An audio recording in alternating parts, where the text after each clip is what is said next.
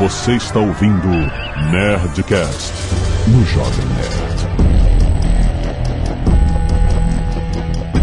Lambda, lambda, lambda, nerds! Aqui é o Tucano e eu roubei esse lugar.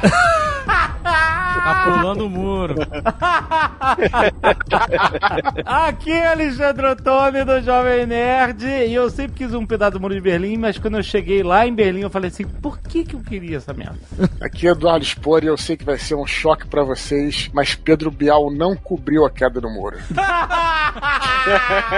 Minha última gota de respeito por ele acabou agora. Ele cobriu, na verdade, a unificação da Alemanha, que foi É. um ano depois, em 1990. Só que todo Nossa! mundo lembra ele, quem tava na queda do muro era Ciro Bocaneira, e que ele Círio cobriu Bocaneira. depois. Só que todo mundo confunde, acha que ele tava no muro de Berlim. Esse é o Dragon Ball Z na hora do 11 de setembro Do 11 de setembro, hein? Exatamente. de 1989.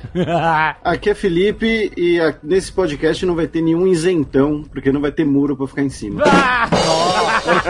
Na verdade, vai ter muro por um período aí. A galera vai ficar no muro até 1989. Aqui é o JP, eu até pensei em falar alguma palavra em alemão, mas não lembrei de mais nenhuma. Pô, Rexorré. É, É é, é, mas não, não vale. Vai pro próximo aí. Aqui o Leonel Caldela e ab sofort unverzüglich. Olha aí, só, Tá vendo? sobra o João Paulo ficar putaço. Não, putaço não, ainda bem que eu não falei uma bobagem qualquer antes, né, velho? Aqui o Azagal e eu ganhei um pedaço do muro de Berlim. Provavelmente não era de lá. Era outra Berlim, né? Não é. Não, é porque esses pedaços Não é, de, cara, de, não de tem coisa, mais. pedaço de sabe? Não é, não é. Se você não pegar é. É todos qualquer- os pedaços do Areia da Normandia. Né? Nunca é, cara. O cara catando lá no jogo do Militite, deu aí, do Berlim. Água do Rio Jordão! Não, água do rio Ganges. Nego pega do Tietê. É, mas é a mesma qualidade de água. É parecido. É a mesma qualidade de água. Cara, pedaço do muro de Berlim é sempre um pedaço de cimento pintado com spray rosa, cara. Todos são, pode ver. É você. Sim, nerd! Caraca, o cara ficou uma hora. Léo, eu não quero corte. O Quero quê? que você mantenha esse silêncio do Jovem Nerd sem saber o que tá acontecendo. Ele tá aí, ó. Esse é o novo Jovem Nerd, é o Jovem Nerd 4.0. tá tudo bem, gente. Tava pensando num business alternativo que ele falou antes do programa aí. Ah, é. Não, não começa! Diorama de artista.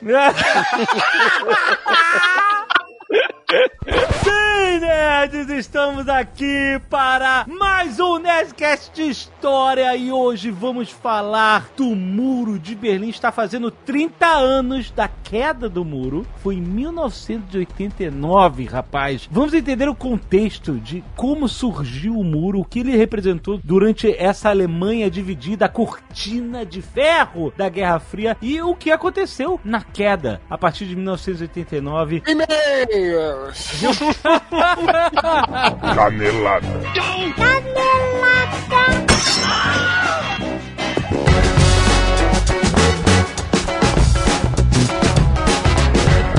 Muito bem, Leozito, vamos para mais uma semana de mesa encadelada, Soldado do Cast. Vamos, eu não deveria estar aqui, mas por contrato eu sou obrigado. Ah, não, você viu agora que a Zagal quer vender esse, essa vaga. Não, eu quero mais é que venda, né? Eu quero mais é que venda, né? Por favor, faça-me o favor comercial de vender esse espaço para que eu e Mal deixemos de ser explorados de graça, porque não adianta mais. Olha só. Tá certo que a gente faz uns jabazinhos, mas tudo Tá bem. vendo? É, Pô, todo é, mundo tá ganhando.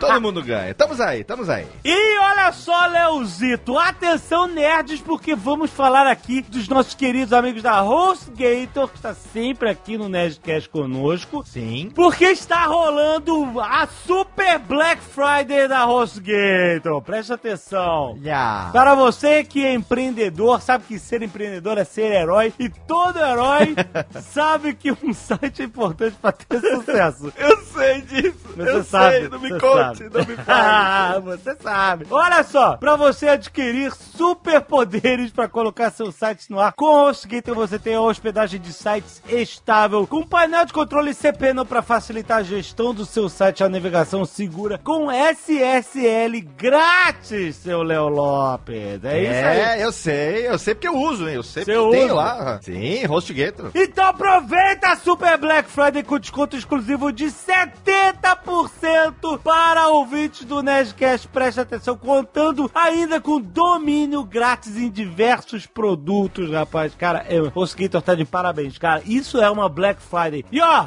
quando você precisar, suporte técnico da HostGator 24 horas por dia, 7 dias por semana, não tem downtime no suporte técnico. É só acessar hostgator.com.br barra desconto que você vai conhecer todas as ofertas e descobrir por que milhares de heróis são parceiros da HostGator, mano.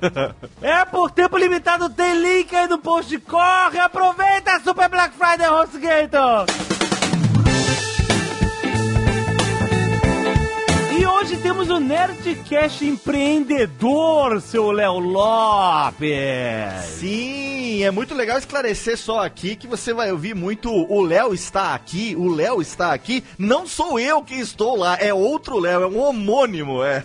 Exatamente, nós gravamos um Nerdcast empreendedor sobre esforço versus resultado. É muito interessante Sim. porque existe toda uma, uma análise que você tem que fazer enquanto é o esforço que você faz para ter o seu trabalho e qual é o resultado que esse esforço traz, né? Se é um trabalho de grande esforço, mas pouco resultado, ele não é o ideal. Se é um trabalho de pouco esforço e alto resultado, ele provavelmente é uma pirâmide financeira, porque nada Sim. vem fácil nessa vida. E a gente falou que existe também um trabalho de pouco esforço e pouco resultado, que é, é ok. Pra muita gente é uma situação é, válida, mas que a, a gente é, né, chega à conclusão que o trabalho que tem muito esforço e muito resultado, ele acaba sendo a melhor forma de você empregar a- o seu esforço. Lembre-se, pouco esforço e muito resultado normalmente é treta. É a cilada. It's a trap! É cilada, exatamente. Então, trabalho honesto de muito esforço e muito resultado normalmente é o que a gente sempre almeja. E a gente fez um Nerdcast Empreendedor muito maneiro sobre justamente esses fatores, né? Colocando em pauta essa conversa. Mas vamos lembrar que hoje é Black Friday e temos um parceiro que é o WhatsApp Online que está dentro desta Black Friday, rapaz. O WhatsApp Exato. Online é, como a gente falou, uma nova plataforma da WhatsApp que é de ensino à distância. Como eles fazem isso? Se você conhece o modelo do meusucesso.com, que é aqueles estudos de caso em vídeo de grandes empreendedores do Brasil, o WhatsApp Online segue uma fórmula parecida, ou seja, conteúdo online de qualidade de primeiro mundo. A plataforma começa com centenas de horas de conteúdo focado em viagem. Situações de viagem aos Estados Unidos, como por exemplo, você vai falar com lá na migração, você vai falar inglês, vai chegar falando Sim. inglês da imigração. Pra você alugar carros, pra você fazer reserva de hotel, reserva, pra você comprar tickets de parques, pra você ir a restaurantes, pra você fazer to- várias situações comuns de uma viagem a um país de língua inglesa. Todo conteúdo feito com professores que falam inglês nativamente pra você ter exatamente a perspectiva de um native speaker. Pra você entender o que, que é normal, o que, que não é normal, o que, que é parada traduzida que a gente faz do português que não faz sentido em inglês. Cara, são situações específicas. Eles abriram um novo tema agora que é Sports and Games, justamente focado em você ir a um estádio, comprar tickets pra ir lá no Orlando City ver ele jogar ao vivo, pra você tirar esse negócio de pé frio do Jovem Nerd. É muito maneiro. E o WhatsApp Online tem assinatura anual. Você já vai ter acesso a todo o conteúdo que foi publicado, mais de 300 horas de conteúdo. E vai continuar tendo acesso a todo o conteúdo que será publicado neste ano vindouro de 2020. Ou seja, professores nativos, aula de vocabulário, aulas de gramática, exercícios de fixação, certificado de conclusão dos cursos. Cara, tudo isso no WhatsApp Online com 120 reais de desconto durante a Black Friday, rapaz. Ó, só Olha durante a Black Friday, válido até as 23h59 do dia 3 de dezembro de 2019. Aproveita! Ouve o Nerdcast Empreendedor desta sexta que já está aí na sua timeline, vale muito a pena. Sim. Assine agora o WhatsApp Online com esse descontão de 120 reais da sua assinatura anual até 23h59 do dia 3 do 12. Corre porque tem link aí no post ou entra direto em whatsapponline.com.br barra Jovem Nerd. Muito bom! E olha só, tem Black Friday na Nerd Store ainda! Ah! Tá rolando, olha, Black Friday, olha, eu acho que foi a Black Friday de maior sucesso, de maior procura na Nerd Store, é incrível, cara. O site caiu. Mo caiu bonito. Eu tava lá ontem e falei, vou garantir aqui meus shotzinho de tequila. A hora que eu cheguei lá, falei, cadê o site? Aí você fala assim, vocês não se preparam pra Black Friday? A gente se prepara, mano, que foi assim, muito acima, cara. É impressionante. A galera gostou muito do nosso vídeo com o Cid, com o pai do Cid, o novo CEO da Nerd Store. Novo proprietário da Net Store. Eu pro- o novo proprietário, exatamente. Lembrando, olha só, por causa das quedas que rolaram, é, normalmente a Black Friday é de quarta a sexta, a Nerd Store está estendendo a Black Friday, que iria só até hoje, até o dia 2 de dezembro, rapaz. Olha a mamata, hein? Mas não vamos esquecer o seguinte: tem muita coisa que acaba rápido. É por isso que tá aquela loucura, entendeu? Exato. Eu garanti o que eu queria. Eu consegui. Eu, eu consegui! Adrian, I did it! Aê, Leozito!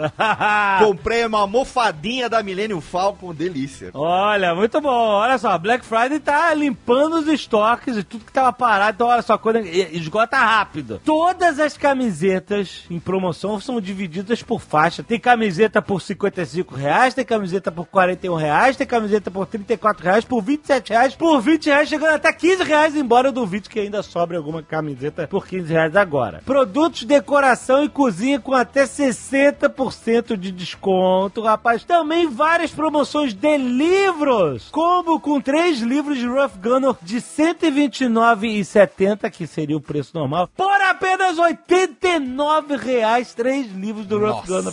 Cara, é muito desconto. É muito desconto. Combo dos dois livros Protocolo Blue Hand, que seria R$ 89,90 por apenas 60 reais, rapaz. Tem livro Ozob, Protocolo Molotov de R$ 49,90 por apenas 19 reais.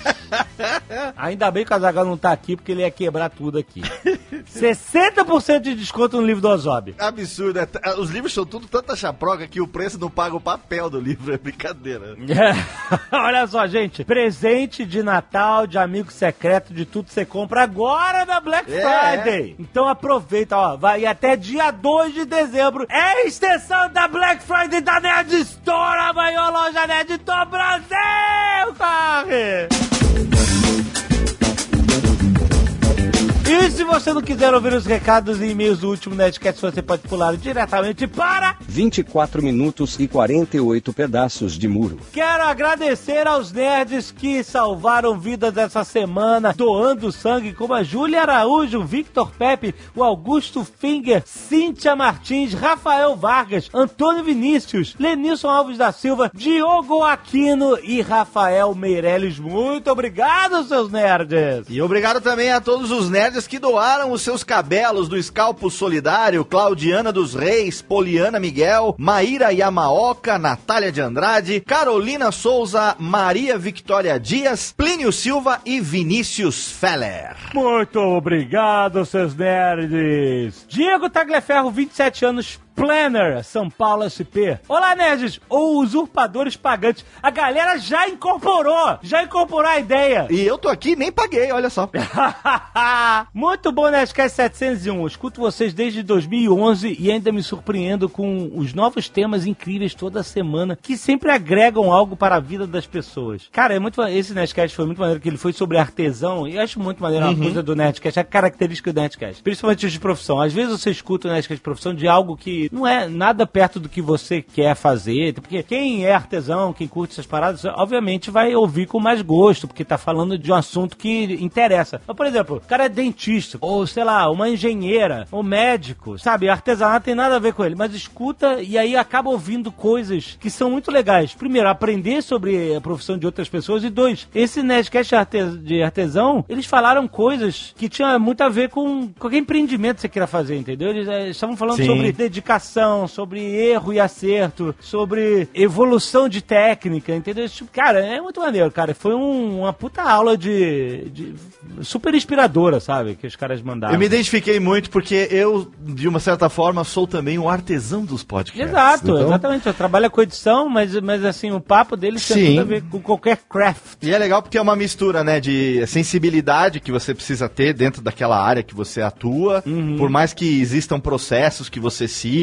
padrão e tudo mais, mas a qualquer criação, ela é o reflexo direto da emoção, do É, sentimento, da de- dedicação do artista, né? Exatamente. Ele continua. Quando o Nerdcast sobre artesão começou e eu comecei a entender mais sobre essa profissão irada, não esperava sair com tantos ensinamentos de vida que podem mudar o rumo das pessoas. Olha aí. Sim. Meu e-mail, entretanto, é para ressaltar um ponto curioso que notei durante o Nerdcast. Os artesãos Flávio, Igor e Lucas, mesmo atuando em distintas áreas demonstram a mesma paixão pelo que fazem e parecem completamente loucos por isso. Frases como não há peça igual a outra, ou gosto de transformar meu trabalho em peças únicas, ou até mesmo notar que aquela martelada vai moldar a ponta da faca e confirmam essa paixão irradiante dos participantes do Nerdcast. Não pude deixar de notar uma semelhança dessa paixão com a mesma paixão de um dos artesãos, se assim podemos chamá-lo, que foi o Tondin. Olha aí, personagem, o grande anão mestre ferreiro que apareceu no primeiro livro de Ruff Gunner, obra de Leonel Caldela, e que ensinou nosso protagonista os mistérios da forja e como a forja é algo incrível e místico ao mesmo tempo, né? Coisa que apenas artistas de mais alto nível de habilidade conseguem enxergar e compreender. E isso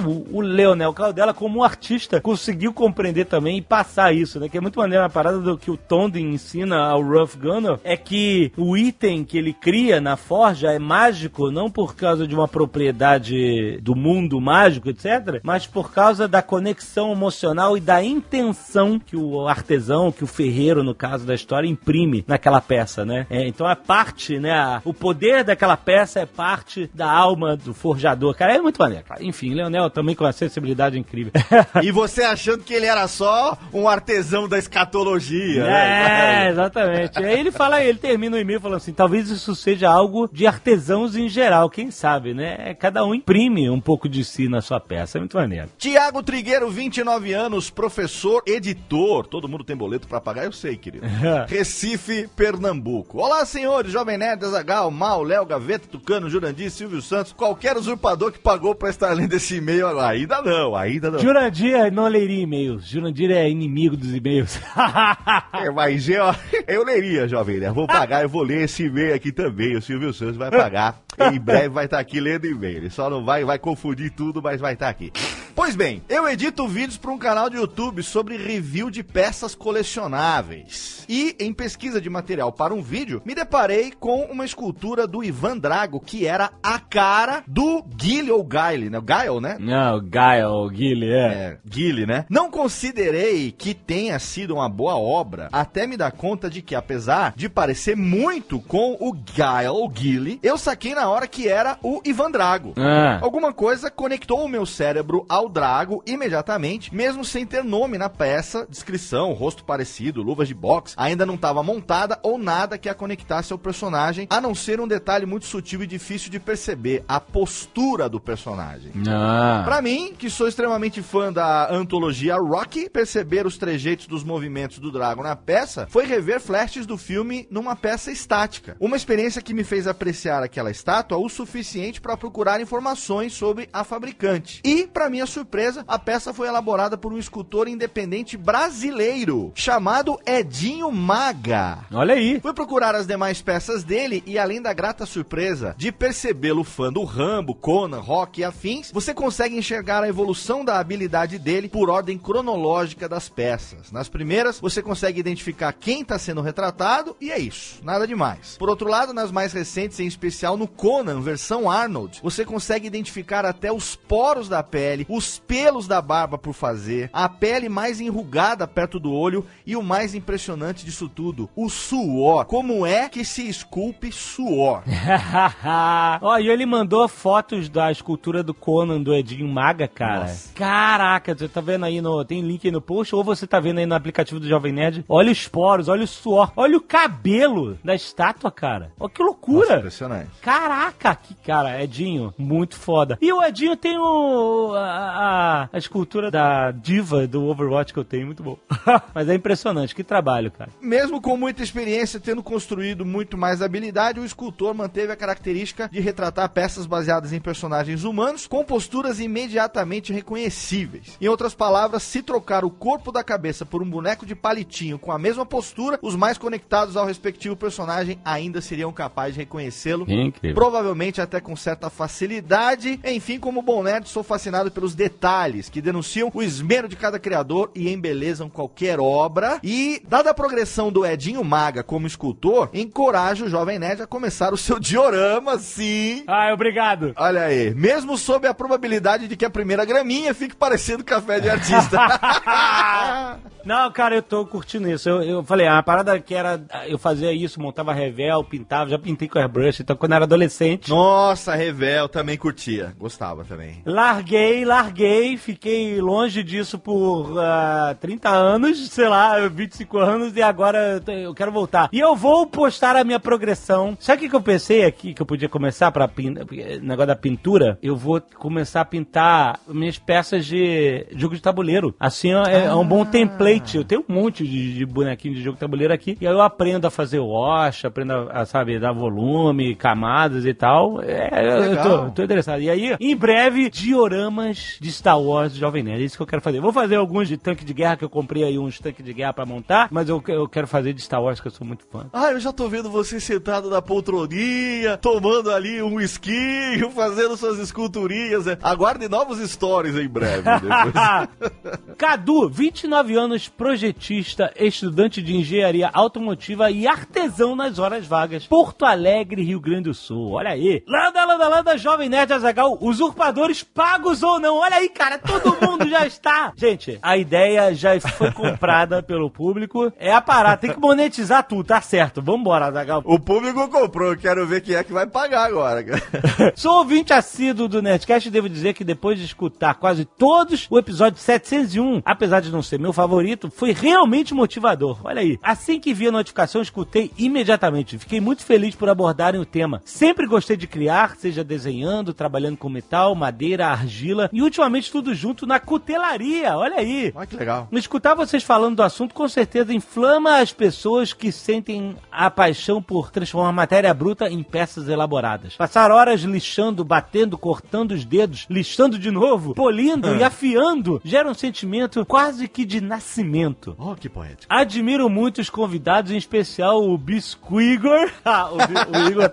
O Igor foi trazer isso pro Nerdcast, ele, ele se ferrou, cara. Agora ele, vai, ele trouxe de volta o Bisco Igor sempre. o que disseram sobre compartilhar o conhecimento não poderia estar mais correto. Quem toma o conhecimento para si está somente impedindo o crescimento da profissão como um todo. Quando passamos adiante o que sabemos, estamos movendo o mundo em direção ao progresso e aprendendo também. E eu complemento aqui, cara, quando você passa adiante conhecimento que você adquiriu e que você lapidou, outras pessoas que vão tomar posse desse conhecimento vão contribuir em cima do seu conhecimento e isso vai voltar pra você. Essa é a parte mais incrível do compartilhamento de conhecimento, cara. É você contribuir e usar da sua contribuição para crescer de novo. Porque às vezes você tem uma ideia, mas o outro cara vai ter uma ideia que você não teve. E essa ideia precisou da sua ideia como base, entendeu? É assim que a humanidade segue pra frente a passos largos, cara, compartilhando conhecimento. Então, assim, qualquer a gente tava falando de artesanato, é, de várias Sim. áreas de artesanato, mas isso vale pra qualquer coisa, cara. Principalmente pra conhecimento científico também, cara, porque é assim que a gente cresce muito mais rápido. Então, ele continua aqui. Mais uma vez, parabéns pelos incríveis anos de Nerdcast e deixa a foto pra verem a minha primeira faca. Olha aí, que legal, cara. Ele mandou foto aqui. da- Maneiríssimo. muito bom, muito bom. E PS, se a Zagal estiver afim de abraçar o mundo de duas rodas, me disponho a criar a Asa Bike. Olha aí! Caraca! Já tive algumas ideias com temas anão e cyberpunk. Seria uma honra projetar e construir essa moto. Cara, peraí, Ah. peraí. Ah, agora tá falando sério. Agora, pô, pena que o Azagal não tá aqui. Faz o seguinte: manda uma mensagem pro Twitter, pro Instagram do Azagal. Fala assim: Azagal, aqui é o Cadu que foi lido na leitura de e-mails pelo Jovem Nerd, pelo Léo. Eu quero projetar a Asa Bike. E ó, se você tiver algum desenho, alguma coisa, já manda pra ele, já manda em anexo, já manda pra ele. Cara, e eu vou falar com ele pra ele ler essa parada. Vamos fazer isso acontecer. A Asa Bike. Tem que fazer a cobertura em vídeo tipo American Chopper, tá ligado? Caraca, vai ser foda. Já pensou pensou o Azagal na bike, tipo Evil Canível, Gastão Baiano, brum, bum, bum. Não, porque, cara, o Azagal é o cara que participou de motoclube sem moto, o cara que fez moto escola, tem a carteirinha, mas não tem moto, pô, esse cara merece ter uma asa bike, né, cara? O cara que sobreviveu ao atropelamento de um ônibus do Rio de Janeiro. É, exatamente. Olha aí, cara, vamos fazer isso acontecer. Ah, então hashtag Azabike aí na, pra- do- do- da semana. Hashtag Azabike. Vambora.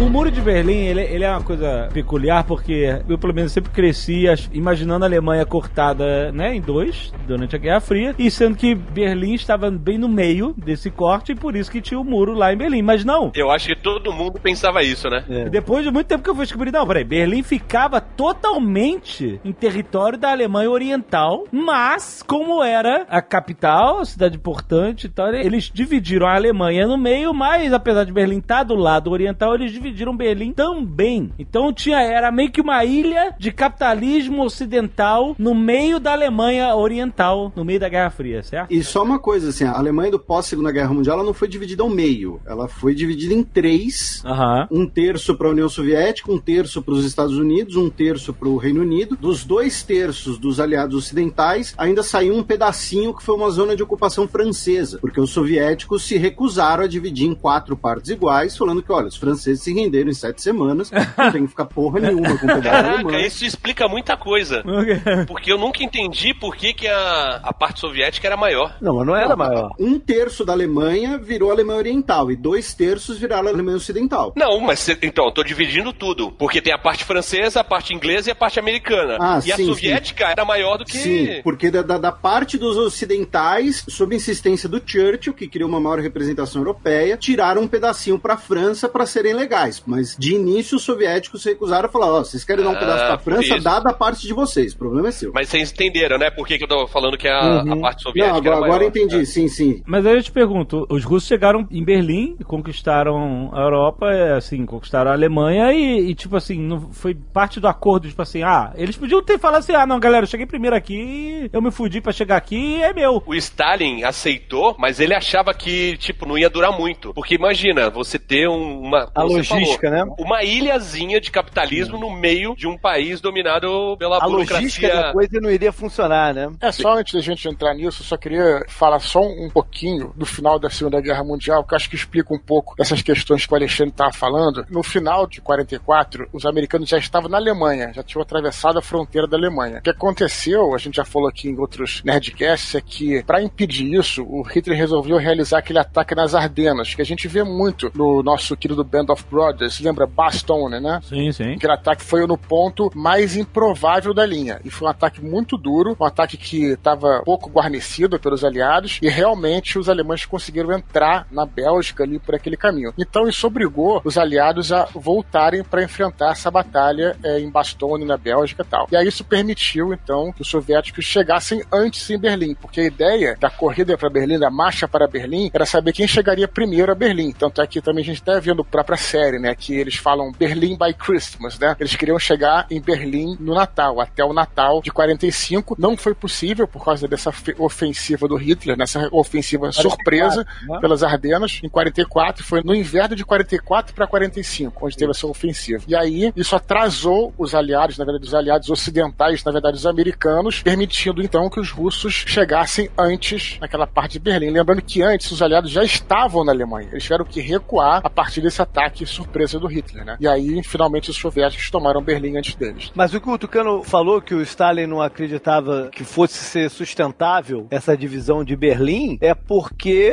eles iam ficar isolados de suprimentos e de tudo. Não estavam isolados. Não, como não? Ué, mas eles tinham uma linha de trem que ia lá da. Pois é, Não. mas era, era só Tinha, fechar mas- a linha do trem, né? É, foi, Então, mas é diferente, um é- acordo pra se manter isso aberto. É diferente de você ter várias vias, rodovia, ferrovia, aeroporto, tudo aberto, você tem logística multimodal. Nisso É, não, o- você só meio que ficava um gargalo, digamos assim. aberto. Não, eles chegaram a fechar durante uma época, né? E aí teve até um. Eles tiveram que mandar aviões e, e dropar é, suprimentos Sim, pelo a- ar e tal, por um período curto, mas depois eles. Isso, Foi 48 ponte ou aérea 49. de junho de 48 até maio de 49 e que o isolamento de Berlim foi justificado, digamos assim, como uma resposta à criação do marco alemão. E essa vai ser uma das razões da criação do muro, como a gente vai chegar. Que é bem mas depois, que né? Não, não. a- o marco alemão ocidental ele é criado já em 48, já Sim, com a Nova o muro República. é bem depois. né? Sim, o muro é de 61, mas a criação do marco alemão, os soviéticos alegavam que iria criar uma, uma inflação, mercados paralelos, uma economia paralela dentro de Berlim, e aí eles cercam Berlim com a justificativa de que eles precisariam controlar todos os produtos que entrassem e saíssem. No fundo, era uma tentativa de forçar os aliados a meio que né? abandonar Berlim Ocidental. É o mesmo período em que a União Soviética vai testar sua primeira bomba nuclear, justamente, não é coincidência. Ah, só que aí os aliados trucam e fazem a ponte aérea de Berlim, que a cidade foi toda abastecida pelo ar. E assim, toda, toda mesmo. Desde água potável, combustível, comida, até doces, que tinha os famosos aviões ah, Kinder, Luft, sei lá o quê, que eram os aviões para as crianças que, assim, era um avião pousando cheio de doces. Então as crianças mesmo de toda a cidade, é uma coisa ali de você fazer uma aproximação soft power, digamos assim. Uma Qual não deve ter sido a simpática. tentação de abater uns aviões desse, né?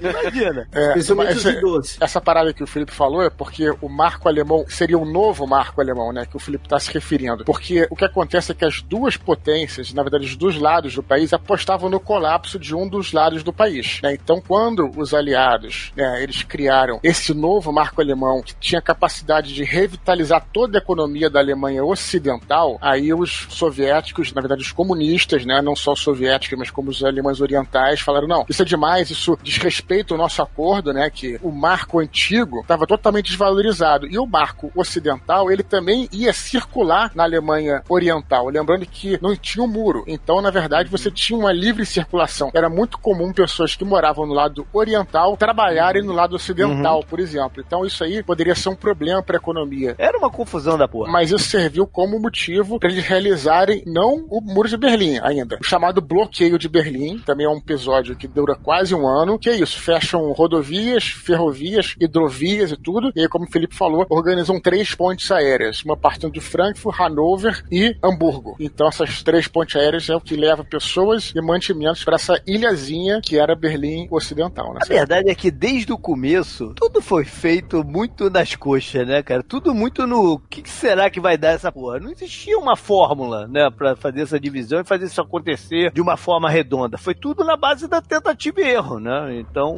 Eu eu não diria nem que foi nas coxas, eu diria que foi pra essa coisa de forçar o outro lado a capitular ou. O plano inteiro foi na base do vamos ver no que vai dar, né? Porque não, se, não havia uma ideia, um planejamento, né, algo testado, nada parecido com isso, né? É, tinha um acordo que eles fizeram, porque é aquela coisa. Berlim, como o Alexandre falou, fica na Alemanha Oriental. Só que, como é a capital do país, tem todo um simbolismo, né? Se os aliados ganharam a guerra, na guerra clássica, você ganha a guerra quando você chega na capital. Portanto, pelo acordo, Berlim tinha que ser dividido, não importa se ela Não, tiver, sim, onde é que sim, ela sim. estivesse. O que eu tô falando é que a operacionalização disso é, foi uma coisa que eles decidiram ali, ó. Vamos ver no que vai dar, né, cara? Porque. Não, E o, e o pior é que a reunificação não foi muito diferente, né? É, foi, exatamente, foi, foi, talvez tenha sido pior ainda, né? A gente vai ver se vai ter sido pior ainda. Cara, não era uma parada que, assim, vamos planejar isso por 20 anos e ver o que. Não, isso era assim, acabou a guerra, a gente tem que dividir essa parada aqui, e aí? E à medida que foi existindo essas duas Alemanhas, cada vez mais lideranças da Europa achavam isso em parte bom, né? Tipo, não era interessante, por exemplo, para a Inglaterra ter uma Alemanha forte. Eles tinham medo, Sim, sim. né, de uma Alemanha organizada, unificada de novo. Então, não, não, deixa a bagunça. Já tinha tá dado ligado? duas vezes já tinha dado merda, né? Exatamente. Tinha acontecido isso e deu merda na Primeira Guerra Mundial e aconteceu de novo. Aí os caras, não, né, gente, não vamos deixar essa. Isso é um bicho que dá respawn, sabe qual é? Você tem que matar o ponto de respawn, cara. Eu sempre ouvi falar que o muro foi levantado porque existia um êxodo de massa cinzenta, esse brain drain que chama isso em inglês, né? Ou seja, as pessoas que tinham alta capacidade profissional, que eram profissionais gabaritados nas suas áreas, não tinham interesse nenhum em continuar na Alemanha Oriental, ou em Berlim Oriental e tal, e queriam migrar para o mundo capitalista e tal pra ter uma vida de acordo com, sei lá, os seus anseios, etc. Então, Queriam viver na meritocracia. Não era nem só pessoas capacitadas. Tinha Sim, um isso êxodo populacional mesmo. Porque É, ninguém queria ficar lá. Isso não, é- não era um problema no início, né? Isso Até foi ser um 61. problema muito depois, né? Porque Até no- 61, de 2 a 4 milhões de alemães tinham fugido pro lado ocidental já. Porque no Então, início o interesse da União Soviética não era construir uma Alemanha maneira ali, né? Era simplesmente sugar tudo que eles podiam sugar. Então se quebrasse aquela porra, que se dane, né? Ah. Mais à frente é que eles foram ver, opa, É. não é bem assim. A diferença dos dois desenvolvimentos econômicos é um pouco no, no que o JP está falando, mas do lado ocidental você teve o benefício do plano Marshall, né, em que você teve um investimento muito grande de dinheiro dos aliados ocidentais na reconstrução da Alemanha, na recuperação econômica da Alemanha, e junto com isso você teve uma suspensão e depois perdão do pagamento de dívida de guerra da Alemanha Ocidental. Na Alemanha Oriental, não. Primeiro, você não teve todo esse investimento na reconstrução, pelo contrário, você teve a obrigatoriedade de indenizações. Então, por exemplo, boa parte do parque industrial que ficava na Alemanha Oriental foi deslocado e transferido para outros países, como por exemplo Hungria e Polônia, como parte dessas compensações de guerra. Então, a economia da Alemanha Oriental, ela só vai começar a se desenvolver lá no final dos anos 60, início dos anos 70, com uma nova constituição em 68 que preconizava ali o que eles chamavam de novo sistema econômico, né, que era basicamente uma nova política econômica depois desse pagamento de dívidas de guerra. E a flexibilização política também, porque poucos anos depois da divisão, os aliados deram autonomia política à Alemanha Ocidental, enquanto que a Oriental continuava a ser só um estado satélite da Soviética. Então tinha diferenças de interesse do como desenvolver a coisa. Né? Uns eram os próprios alemães tomando a decisão, e outros eram outros tomando a decisão por eles. Tem inclusive umas anedotas trágicas, né? Dessa época primitiva da Alemanha Oriental, que eles simplesmente substituíam a foto do Hitler nos lugares pela do Stalin. E continuava meio que a mesma coisa, inclusive com pessoas sendo levadas pra campo de concentração por desrespeitar né, o ícone. Só que em vez de ser o cara com bigodinho, era um cara com bigodão, cara. Tá ligado? Eu acho complicado fazer uma comparação de campo de concentração, porque quando a gente fala da Alemanha nazista, a gente tá falando de campo de extermínio, né? Não dá pra Claro, fazer claro, comparação. não. Não, Não, tem os dois, na verdade, né? Tem os dois. Tem Não, sim, sim, mas não, é uma comparação que não dá pra ser feita, né? Não, não, não tô Não, falando o, que... o, o que o Leandro deve estar falando é que os campos de concentração foram usados para deter alguns indivíduos nessa época pelos comunistas. Os campos de Sim, concentração sim. nazistas Sim, foram sim, mas usados. é uma- Claro, assim, claro. dizer que teve prisão política no stalinismo é chover no molhado. Agora, dizer que continuou a mesma coisa não dá pra dizer, né? O culto de personalidade foi uma coisa muito presente, né? Que vocês estavam falando que a Alemanha Oriental era um estado satélite, e eu quis pontuar que tinha um culto de personalidade do Stalin, que os alemães fizeram num modelo parecido com o que existia do Hitler. Mas, obviamente, né? Os campos de extermínio claramente não era a mesma coisa. Só reforçando um termo que se usava, que o Leonel falou que não só pessoas com nível maior, especializadas, fugiam da Alemanha nesse período, mas todas elas, inclusive o termo que se usava era uma hemorragia de refugiados. Isso impedia, inclusive, que a Alemanha eh, Oriental se desenvolvesse. Você tem razão em dizer que a União Soviética não estava muito preocupada com isso, mas os dirigentes da Alemanha Oriental também eram caras fortes, inclusive um cara chamado Walter Lübrecht. Leonel vai poder me corrigir com o alemão. que era um pequeno ditador ali da região, que ele, inclusive, foi o cara que ergueu o muro, que fez questão de erguer o muro, e era ele o cara que estava preocupado com que a Alemanha Oriental não entrasse em colapso. Tanto é que depois da queda do muro, a economia da Alemanha Oriental começa a se estabilizar novamente. Com isso era impossível, né? Mas ele tem que receber o sinal verde da União Soviética pra qualquer Isso, coisa. isso, com certeza. Mas o muro foi efetivamente construído para impedir o êxodo. É isso. O êxodo massivo que estava acontecendo. Pra O estancar o êxodo êxodo. e a né? inflação por conta da questão monetária, principalmente. Só que aí também tem a lembrança que a gente estava mencionando no início, que quando a gente tem a construção do muro, do lado das potências ocidentais, você tem uma certa respirada de alívio, porque significava justamente que os soviéticos meio que abriram mão de tentar anexar Berlim Ocidental, porque agora que você construiu um muro, você inclusive inviabiliza uma invasão em larga escala, e aí vai ser muito famoso lá o Checkpoint Charlie, que era um dos poucos pontos de cruzamento, em que você tinha lá tanques se encarando, né, num, num standoff permanente numa avenida, porque agora significava que você não, não tinha mais essa possibilidade de uma anexação de Berlim Ocidental. Eu vi um soldado alemão dando uma entrevista e falando desses tanques um de frente pro outro. O cara fala assim: era muito perto. Era perto até se eu tivesse com um revólver, mas eu tava com um tanque. era muito foda. Esse êxodo que o Alexandre tá falando, ele não era só dos berlinenses orientais. E também nem só dos alemães orientais. Isso. Mas de vários países da cortina de ferro, como, como a Tchecoslováquia, por exemplo. Lembrar que Berlim, então, antes da ereção do muro, Berlim era a porta de saída do comunismo. O que, que o cara fazia? Como não tinha barreira, o cara vinha lá da Tchecoslováquia, entrava Que tinha Berlim livre Oriental, trânsito entre esses Livre países, trânsito, né? perfeito. Só para dar um exemplo. Entrava em Berlim Ocidental tranquilamente, pegava um avião e pronto, estava no mundo capitalista. Então, por isso que não é só o cara que morava ali da vizinhança. Essa migração é o que você falou, não era só dos berlinienses, era de Uhum. todo mundo, né? Sim, exatamente. Então, por isso, era, era a porta de saída do comunismo. O cara entrava lá e aí ele pedia asilo, é isso? Exato. Não, ele, ele entrava com a grana, pegava É. uma passagem, uma passagem É, de não, avião e ia pra. asilo, né? Ia, por exemplo, ia pra, sei lá, pra Frankfurt, por exemplo, e aí refazia sua vida lá, como imigrante. É. Não, não, eu sei, mas é porque aí ele pedia asilo e ele ia ter documentação pra poder Isso, isso. sair, é isso? Exato. é. De É, alguma na verdade- forma, de na- alguma na verdade- forma ele recebia autorização pra fazer isso, né? Berlim era esse lugar, esse porto seguro, porque o resto da fronteira da Alemanha, o cara era guarnecido, é isso? Checkpoint e tudo que é fronteira. Exato. Era, era Também. cortina de ferro, né? Mas não Berlim. Berlim, você simplesmente entrava lá, era uma cidade só. Aí você só cruzava aqui. Opa, aqui nessa calçada é Berlim Ocidental. Então eu quero pedir asilo aqui. Se alguém tiver certeza, me corrige, mas se eu não me engano, o trânsito não era exatamente livre. Tu precisava Depende de da época, documentos. Tinha que ter documento autorizando É. você ir lá. Papers, please. No começo, até onde eu sei, pelo menos, tu não precisava de uma autorização especial. Tu só precisava mostrar os seus documentos que tu era um cidadão alemão. E tu podia passar. De bem? De bem. Se fosse comunista, talvez não, né, cara?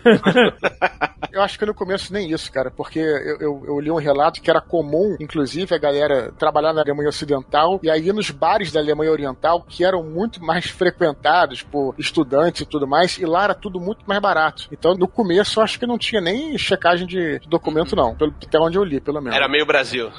E o bacana é que a gente deve- vai falar isso mais na frente, mas esse livre trânsito, né, que a gente estava falando de outros países e tal, também vai ser um dos motivos que o muro se tornou obsoleto, né? Porque depois, pelo livre trânsito, a galera começou a ir pela Hungria, que a Hungria conseguiu flexibilizar a fronteira dela para o Ocidente. Então, o nego passou a ir para a Hungria e fazer esse caminho pela Hungria. Então, o muro também já não fazia mais sentido. Né? Isso aí foi em 89. Bem depois, é, o 89. Um guindaste arranca o primeiro pedaço do muro depois de 28 anos.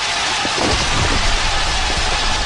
Mas quando o muro foi erguido em 61, mais uma vez, a gente tem uma visão do Checkpoint Charlie, que é o, né, a passagem mais famosa entre as duas Berlins. Que hoje em dia tem uns caras vestidos de soldado e carimbam seu passaporte. Carimba? Se você der 5 euros. Ah, não, tem os caras na rua, isso, tipo. É, é, tem é. um cara fantasiado, é isso. É, tipo Ator, armadilha né? de no- turista, né? no- na cabine do. Puta, o cara carimba o passaporte de verdade. Putz, grila, De verdade. Tá de sacanagem, isso eu não vi, não. Ah, pode isso? Não, o cara tá na rua tirando foto e carimbo o passaporte, ele pode tudo, cara. Você que vai ficar com um carimbo maluco de, de um Zé maluco. Você que depois tem que explicar aí. É, que carimbo é esse? Checkpoint Charlie. O Checkpoint Charlie, a, a gente teve lá, é muito maneiro. Tem uma guarita lá, preservada e tal, pedaços do muro. É lá que os caras ficam. Não, dentro da guarita? Dentro da guarita. Sabe que tem ali aquela barricada, assim? Tem uma guarita do lado, né? Se tu vai ali, tu tira umas fotos. Pra completar a experiência, tu podia fazer isso na passagem pra lá, pro lado oriental, e quando você voltar, você tinha que correr um nego atirando de paintball. Se vocês ainda não forem pra Berlim e quiserem visualizar como é, tem um vídeo excelente num, num canal chamado Na Minha Humilde Opinião. Olha. Procura lá. Tomou um tiro de paintball pra voltar, não? Pô, aí Pô, não tá fa- falando, falando em vídeo, teve uma vez que eu tava mestrando aqui um RPG top secret de, de espionagem. Eu encontrei na internet, é fácil vocês encontrarem, é bem maneiro mesmo. Procura lá no, no YouTube um vídeo de uns turistas atravessando de Berlim Ocidental para Oriental e dando um tour na Berlim Oriental durante os anos 60. Foto, os caras filmando dentro Que do foda. próprio ônibus. Não, é, não é difícil de achar. Caraca. Vale a pena. O que eu quero dizer é o seguinte: Checkpoint Charlie é, é uma, é uma visão famosa dessa divisão. É, o muro, obviamente, não era só um muro único, né? Era um muro, aí tinha uma terra de ninguém ali no meio, e aí tinha outro muro do outro lado, né? Porque essa terra de ninguém era justamente. Cerca, caralho. É, teve quatro versões do muro, né? Eu acho que a partir da segunda é assim, não tenho certeza. Já tinha essa área, né? Porque aí o cara não, não basta pular o muro. O cara tem que pular o muro, atravessar 100, 200 metros lá e o cara ainda tomou tiro. Tinha os prédios abandonados, né, na- na- nessa área, porque nego no começo usava pra pular das janelas pro outro lado, né? Isso divide Berlim no meio, entre um lado e outro. Mas o que eu quero perguntar é o seguinte: o muro dava a volta toda em Berlim. Dava. Dava a volta toda, né? Ele transformava realmente a, a metade da cidade numa ilha. É, acho que era mais de 60 quilômetros. Caraca, é muito muro, cara. Não é, não. Sim, é literalmente uma- um gueto, né? Quase que um gueto. Quanto é o tamanho da muralha da China? Não, mas, pô, isso aí é. Mas é quase de Santos até São Paulo. Isso aí foi feito em- ali, cara. E E o muro do Trump? O muro do Trump nunca vai existir, maluco.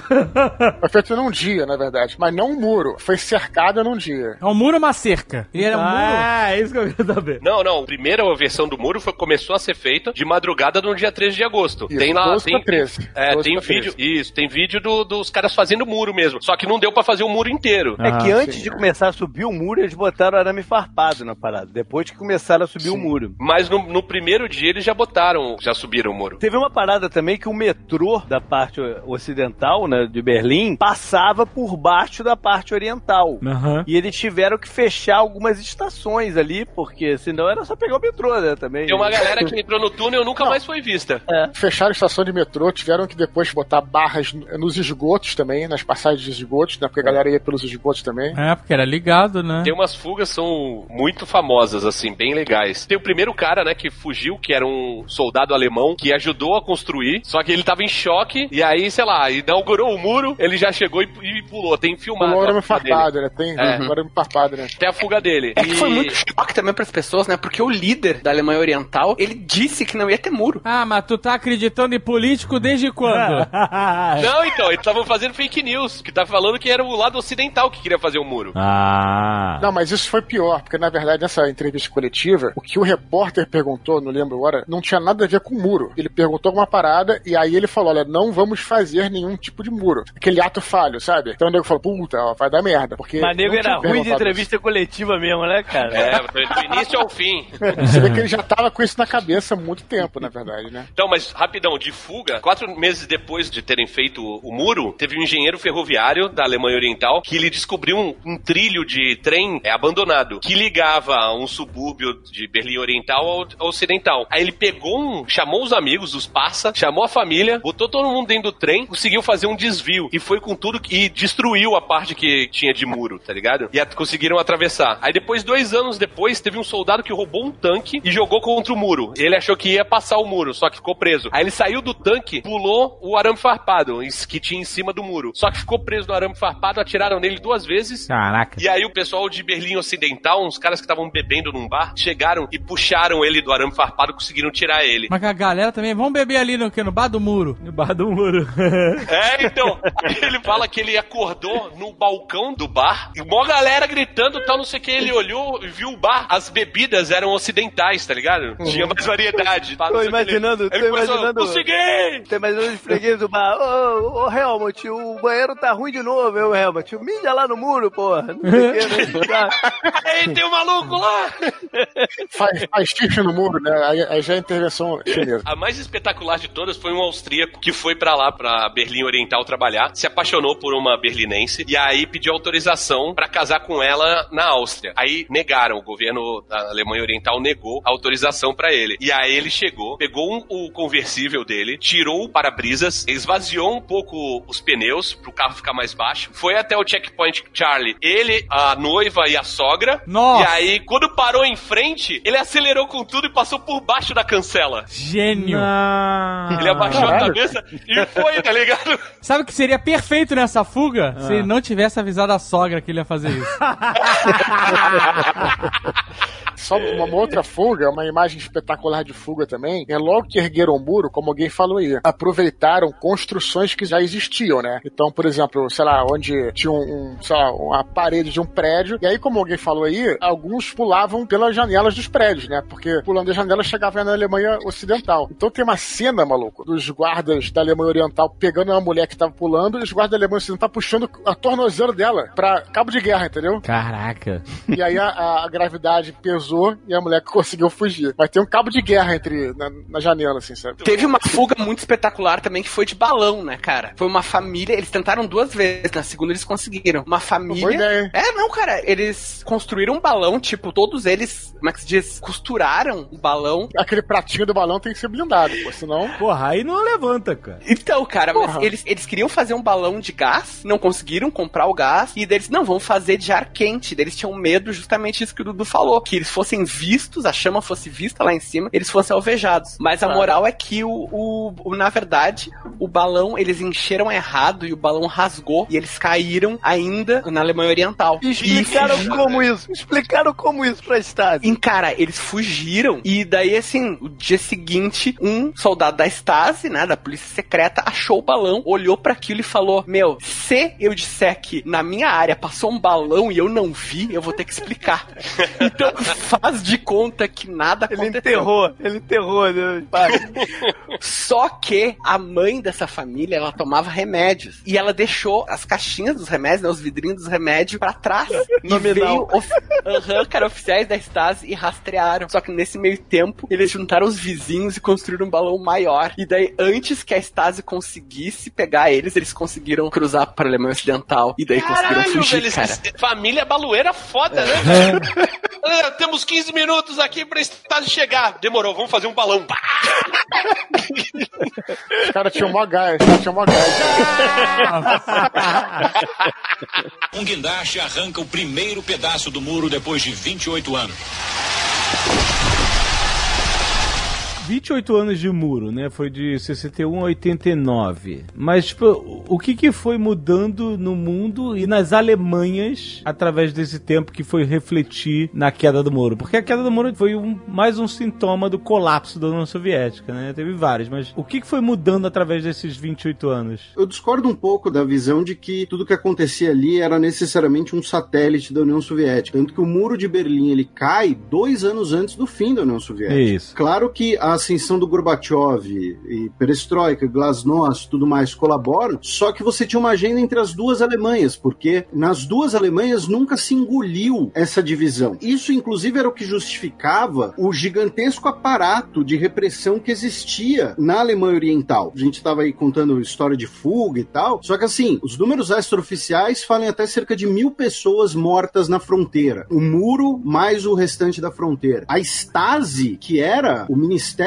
da Segurança do Estado na Alemanha Oriental, era a maior agência de repressão, proporcionalmente, o maior aparato de vigilância que já existiu. Um quinto da população da antiga Alemanha Oriental era vigiada, sabe? Isso é um número absolutamente assustador. É como se 40 milhões de brasileiros fossem vigiados pela BIM, vai, dando aqui uma... Se bem que eu não tô comparando a BIM com a Stasi, nada é comparável com a Stasi. Aham. Tinha uma piada falando disso, que o Felipe tá falando, que era falando que na Alemanha Oriental, um a cada duas pessoas era um espião, era um agente. Aham. E aí, se você não é, a sua esposa é, então, tá ligado? É, é. E tinha gente que era agente sem saber. Isso que era o mais bizarro. Como assim? Várias técnicas de manipulação psicológica foram desenvolvidas pela Stasi. Eles tinham um negócio extremamente cruel que em alemão chamava uh, Zerstedzung, que traduzindo é decomposição, que era literalmente fazer a pessoa ficar maluca. Era assim, você saía pro trabalho e aí você voltava e todos os móveis da sua casa estavam em numa disposição diferente. Tava tudo bonitinho, não, não tava nada destruído, nada revirado, mas eles estavam numa posição diferente. Só que isso acontecendo cotidianamente, a pessoa começa a questionar a própria realidade. Então era um aparato gigantesco. Por quê? Porque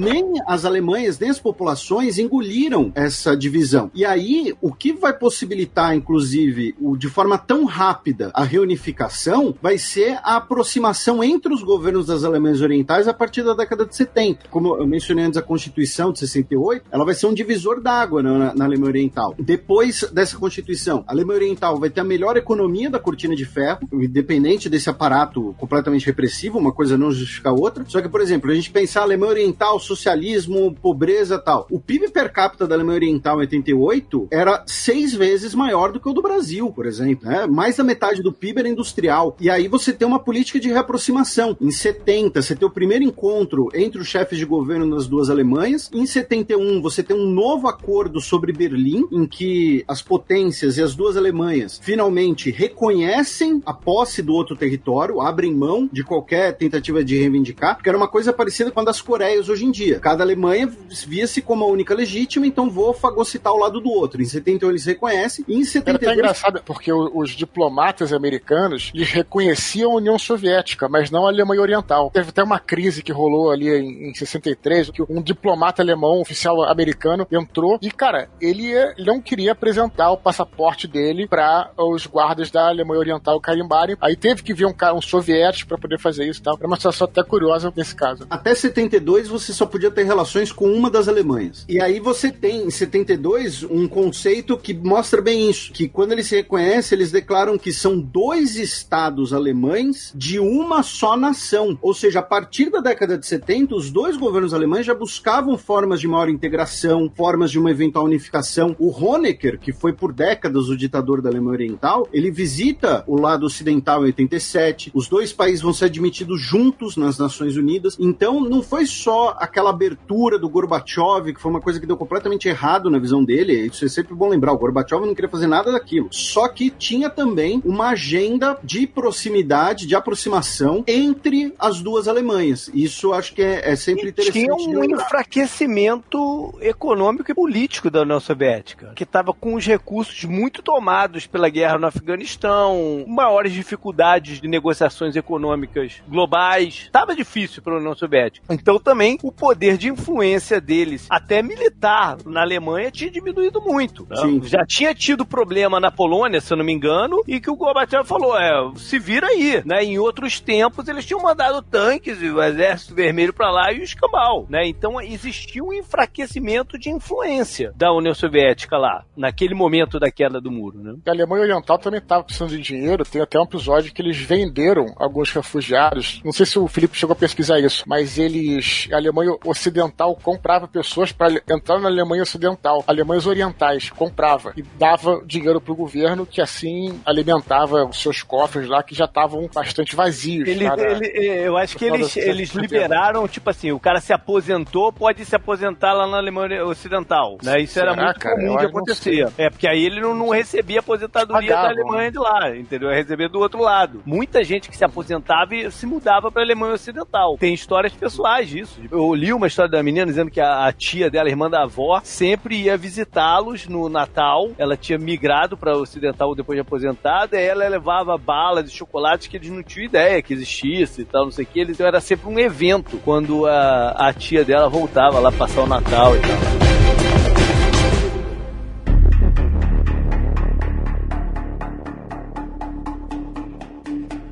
Felipe deu uma pincelada no Gorbachev, mas eu acho muito importante.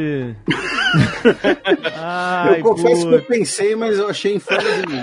Caraca, não pensei nessa. Caraca. Ai, bom, mas então. Foi aquela manchinha na testa, né? Ai, Felipe que fez com pincel. Não, o Nankin. O Gorbachev era o cara que ele viu que ia dar merda e ele tinha que conseguir uma aproximação. Qual era do Gorbachev e o que, que significou ele pro fim da União Soviética? Ele lavou as mãos, né? Ele fez uma visita a, a Berlim. Mas não lavou. Vamos lá, vamos lá, vai lá, vai lá. Desculpa. Logo depois da pincelada. Quando o Gorbachev visitou Berlim, os berlinenses gritavam, né? Pediam a ajuda dele para o aval dele, né? Ele foi recebido como alguém importante lá que poderia, né? Retirar esse apoio e daquela visita para frente ficou claro que o Gorbachev não enviaria tanques caso houvesse uma tentativa de derrubar o muro, mais fugas, né? De lá para cá ou de ou mesmo qualquer tentativa ao contrário. Então a partir de certo momento ficou claro que, como eu tava falando o Gorbachev lavou as mãos, ele deixou claro, né, para a Alemanha Oriental que não interferiria com tanques nem com tropas caso houvesse mais fugas ou caso houvesse uma tentativa de derrubada do muro. E aquilo já começou a gerar um clima de libertação para o povo da Alemanha Oriental e para toda a Alemanha, né, um, uma, uma, noção de, de unificação a partir dali. Não poderiam mais contar com a Força Armada Soviética. Junto com essa questão da perestroika, da glasnost, né, dessa abertura, você teve a chamada, né, foi apelidada assim nos Estados Unidos, é claro, a doutrina Sinatra, que foi a substituição da doutrina Brezhnev. A doutrina Brezhnev pregava que se você tivesse alguma discordância com algum país do Pacto de Varsóvia, a União Soviética tinha um direito de intervir politicamente ou militarmente. O Gorbachev, quando ele chega ao poder em 85, né, depois daquele ano ali da gerontocracia, que a gente falou um pouco no Nerdcast sobre Chernobyl, ele anuncia a revogação da doutrina Brezhnev, que nos Estados Unidos vai ser apelidada de doutrina Sinatra por conta da música My Way. Então cada país vai poder fazer do seu jeito. Então, Esse Brezhnev tinha sido o presidente da União Soviética, né, nos anos isso, 70 isso. 80. Ele foi oficialmente de 63 a 82, né? Na prática até 80, porque 80 e 82 ele estava muito debilitado de saúde. Ah. E aí, essa doutrina My Way vai estabelecer que os países podiam fazer suas próprias reformas, conduzir suas próprias ah, mudanças políticas. É quando solidariedade vai ser legalizado na, na Polônia, por exemplo. É Lech quando a Hungria. né? Isso. É quando a Hungria vai abrir a fronteira, que vocês estavam até mencionando antes lá, da rota de imigração. Então, a doutrina My Way do Gorbachev, a doutrina Sinatra, desculpa, ela ajuda a essa abertura entre as Alemanhas e diminui o potencial de interferência soviética na Alemanha. Mas o que eu brinquei antes, e que é uma coisa que, assim, o Gorbachev ele virou um herói no Ocidente, mas ele até hoje ele é detestado em boa parte da Rússia, dos antigos países soviéticos, porque tudo que ele tentou fazer deu errado. O fim da União Soviética foi um efeito colateral. Ele desejava fazer reformas. Só que o que aconteceu? Até Chernobyl, né? e o- o- os liberais queriam, falavam: olha, essas reformas não são suficientes. O principal líder deles na Rússia era o Boris Yeltsin, o beberrão, que depois ficou conhecido, né, por eu ficar dando risada com o Bill Clinton e tudo mais. E a Fazendo dancinha Isso. com, E a linha com, com dura- garrafa de vodka. A linha dura do Exército Vermelho. E não era ele que puxava a alça de sutiã, essas maluquices também? Isso. E do outro lado, a linha dura do Exército Vermelho falava: olha, Gorbachev, essas reformas estão indo rápido demais. Aí, quando o Gorbachev tenta criar um novo pacto federativo para a União Soviética, com eleições multipartidárias, o Partido Comunista perde em seis das 15 repúblicas, a linha dura tenta um golpe contra ele, em agosto de 91, os liberais, liderados pelo Yeltsin, dão um contragolpe, e em dezembro de 91 acaba a União Soviética. O fim da União Soviética foi um processo que, assim, durou menos de 18 meses entre a tentativa de federalização e o fim. Por quê? Porque o Gorbachev, ele tentou agradar gregos e troianos, só que no fim das contas ele desagradou todo mundo. No fim das contas, aquele modelo soviético não combinava com o liberalismo político. As coisas não se encaixavam. Ao mesmo tempo, nesses outros países da cortina de ferro, do bloco, né, oriental ali da Europa, começaram a ter seus problemas econômicos, né, cada um deles e se movimentar para tentar agir. Existiam dois lados, né, quando a União Soviética ocupou esses países lá depois da guerra e tudo mais. Um era o lado econômico, porque eles precisavam do- dos recursos e do comércio ali entre esses países. Existia também um pensamento militar de que, pô, já sofremos algumas invasões aí, né? Vamos criar um colchão aqui de países se não quiser invadir de novo até chegar na, na, na Rússia, vamos dizer, né? Isso também já não fazia mais sentido naquela época, pela nova tecnologia militar e de alcance de mísseis e, e o escambau, então nem isso mais fazia sentido para os russos. Então todo o modelo soviético estava em transição, né? Até de funcionalidade e de sentido. Então acho que tudo isso foi contribuindo para o que aconteceu na Alemanha. Um guindaste arranca o primeiro pedaço do muro depois de 28 anos. Queria perguntar também sobre uma passagem é, histórica, né, que ficou marcada na história do muro, que foi o discurso do Ronald Reagan em 87, lá em Berlim, na, na frente do portão de Brandemburgo, e que ele faz o discurso, pedaço do discurso, o trecho que ficou famoso, ele falando, Mr. Gorbachev, tear down this wall, né, derrube esse muro. Mr. Gorbachev, tear down this wall. Qual é o contexto dessa visita dele a Berlim e esse desafio que ele fez? Foi uma coisa muito fora do protocolo? Era uma coisa que já se discutia, assim, obviamente já se discutia derrubar o muro há muito tempo antes. Mas, tipo assim, isso teve algum impacto verdadeiro no, no destino do muro dois anos depois ou não? Não, propaganda. O, o discurso do Reagan era muito marcado por essa questão de a União Soviética era o império do mal, né, esse discurso anticomunista de retomar a corrida armamentista com a chamada Segunda Guerra Fria, que ela começa com a invasão soviética do Afeganistão. O Reagan ele apenas dobra a aposta, vamos deixar isso claro, mas não, era apenas retórica. Ele tava se aproveitando da, da situação, né? Ele era muito artista, né, cara? Se você pensar, por falar em artista, se você pensar simbolicamente, o show do Bruce Springsteen em Berlim tem muito mais impacto do que esse discurso do, do Ronald Reagan. E o sucesso do David Hasselhoff também, que é um fenômeno. E se a gente for ver a queda do muro em si, né, como a gente vai fazer daqui a pouco, ela foi completamente por acidente também. Ela não foi intencional. Foi uma É, conjunção de eventos, né? E isso, o JP mencionou o show do Bruce Springsteen, teve o show dos Scorpions, tiveram os protestos ah, na Alemanha Oriental, convocados por estudantes de universidades de, de grau superior, teve os protestos da Igreja Luterana, isso é importante ser colocado, uma das principais oposições civis na Alemanha Oriental era a Igreja Luterana, porque era basicamente um dos poucos países da Cortina de Ferro em que você tinha igrejas politicamente ativas que o regime sabia que ia dar merda se eles batessem de frente.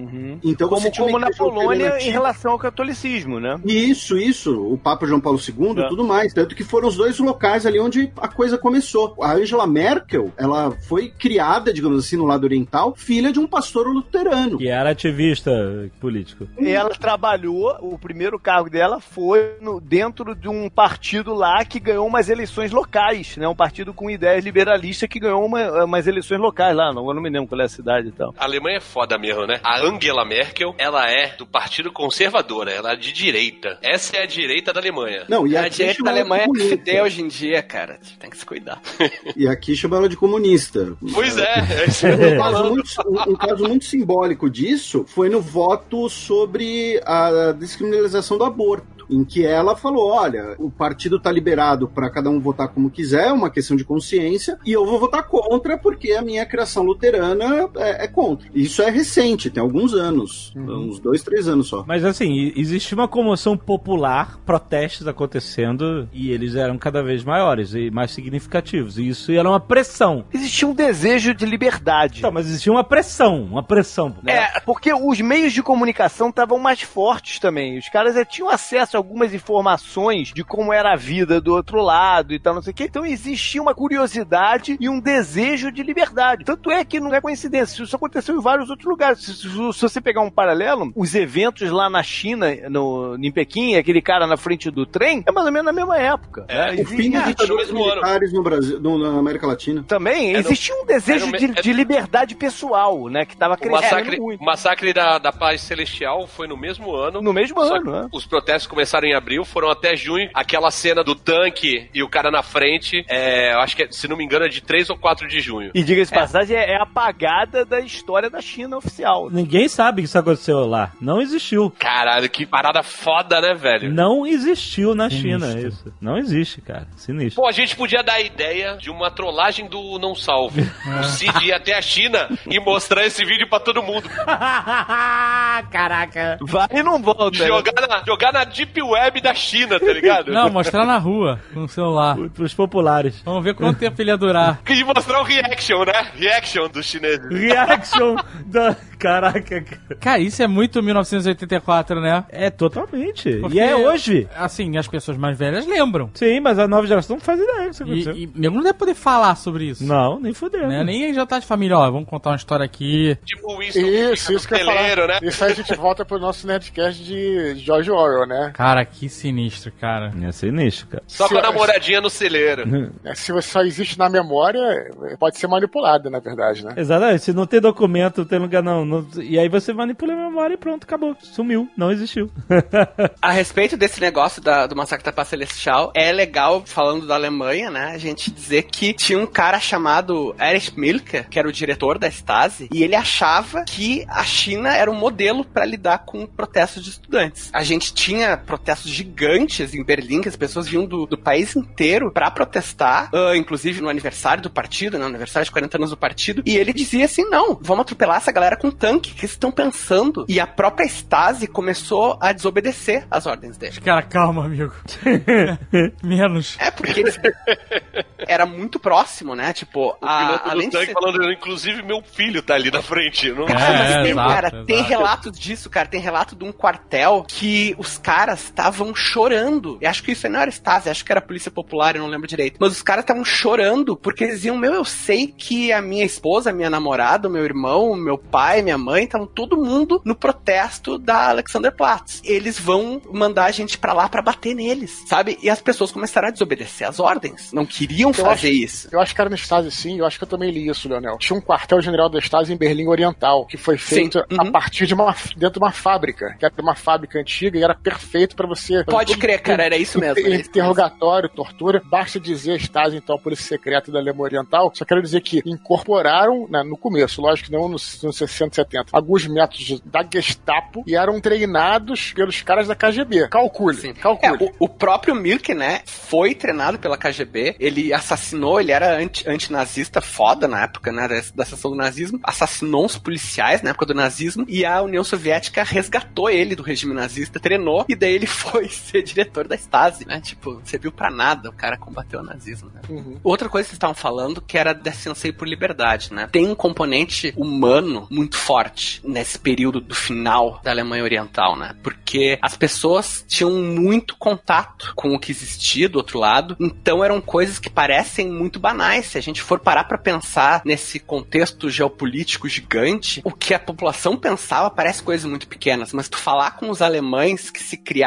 naquela época, eles dizem assim: olha, tinham só um sabor de sorvete, era muito ruim, sabe? As roupas eram feias. Então, assim, se tu tava no colégio na época, tu tava no equivalente deles ao segundo grau, e tu tinha acesso às roupas da Alemanha Ocidental, tu era o rei do colégio. Porque as roupas eram muito mais bonitas, eram Na muito verdade, mais bem cortadas. existia uma área, como se fosse uma zona franca de comércio. Aham. Era até numa estação de Frank- trem, se não me engano. Frankerzone. É, que você podia comprar produtos da Alemanha Ocidental, mas a restrição é que você não poderia usar dinheiro de moeda corrente alemã. Você tinha que usar dinheiro estrangeiro para comprar o negócio lá, entendeu? Uhum. Então, de certa forma, existia uma entrada de produto, é o que você tá falando. Não era totalmente desconhecido. Existia uma curiosidade grande, mas algumas, até por isso, né? Porque se instigava um pouco a curiosidade. Inclusive, tem relatos de pessoas que as primeiras pessoas que passaram, né, no dia da queda, passaram pro outro lado, tentaram voltar, porque eles foram lá ver qual era da parada. E Sim. Tentaram voltar. Era, era tipo o Brasil nos anos 80, quando alguém viajava pra Disney. Exatamente, exatamente. Quando chegava, chegava com a mala cheia de chiclete, né? Uma porrada de merda. É, exato. Tudo, é. Microsystem. Me traz uma parada aí. O governo, principalmente o governo do Honecker, né, que depois é, é deposto e entra o Egon Krenz, eles olhavam as pessoas que queriam sair da Alemanha Oriental como o pessoal que queria sair pra sempre. Eles são agitadores, eles são criadores de problemas, então eles só pensavam em quem queria desertar. Só que as pessoas, inclusive que depois fugiram através da Tchecoslováquia, eles começaram a voltar e daí os guardas da fronteira não sabiam o que fazer. Dizer, tá, mas como assim? Tu foi embora? O que, que tu quer? Que, que tu tá fazendo aqui? E tem uns relatos muito engraçados de um cara que falou: Não, eu queria tomar um café do outro lado. Como assim? Tu cruzou a fronteira pra tomar um café? É, eu queria ver como é que era o café da Alemanha Ocidental. É uma sempre cai bem. Então tem, cara, esse lado humano, as pessoas queriam simplesmente experimentar coisas diferentes da vida, né? Tem os, os protestos, eles começam a, a gritar via bleiben hier, nós permaneceremos aqui, né? A gente acho não que- quer desertar, a gente quer ficar aqui e ter coisas boas. Eu acho que eles começaram a perceber que eles estavam fazendo merda quando eles perceberam que Copa do Mundo vale muito mais do que Olimpíada. Lá vem. Por quê? Não, é porque a Alemanha Oriental, ela sempre ficava em segundo lugar na Olimpíada, só perdia pra quem? Pra União Soviética. Isso. E os Estados Unidos ficavam em terceiro. Então eles tinham um esporte, em geral, muito melhor do que os Estados Unidos. É claro que era tudo robô de doping do cacete, né? Isso que eu Não, então, não, não. Ao pera aí. menos eles tinham ciência esportiva melhor. Não, os dos Estados Unidos também são dopados. A diferença é que na Alemanha Oriental e na União Soviética é um programa do Estado. Exato, não é na maciota. Meu doping, minha vida, tá ligado? É, exato. Tem um caso famoso de doping nas Olimpíadas, que é uma atleta mulher que o governo transicionou pra homem à força, cara. Foi um negócio horrível. Então, e ela competiu enquanto ainda era ela. E assim, foi um negócio que deixou a pessoa completamente transtornada, né? Hoje em dia se identifica como homem, né? Fez a transição toda, mas foi um negócio que o governo forçou nela, sem. Não foi uma opção pessoal. Exatamente. Você tava falando desse contato aí, só queria lembrar que tinha as estações de rádio, né? Que a Alemanha Oriental, toda a Alemanha Oriental pegava a estação de rádio de Berlim Ocidental também. Ah, sim. Chegava até na União Soviética, eles tinham, da década de 40, tinha um transmissor mais potente de toda a Europa, parece. E eh, as transmissões chegavam, E eles ouviam o rock and roll.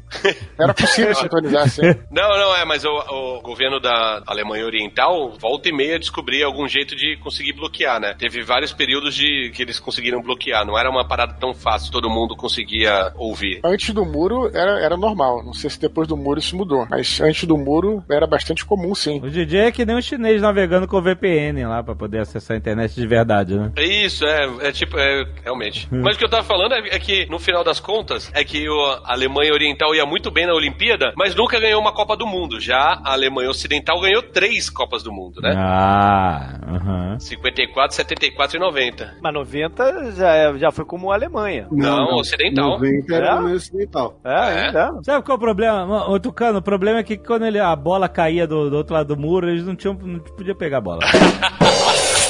Que horror.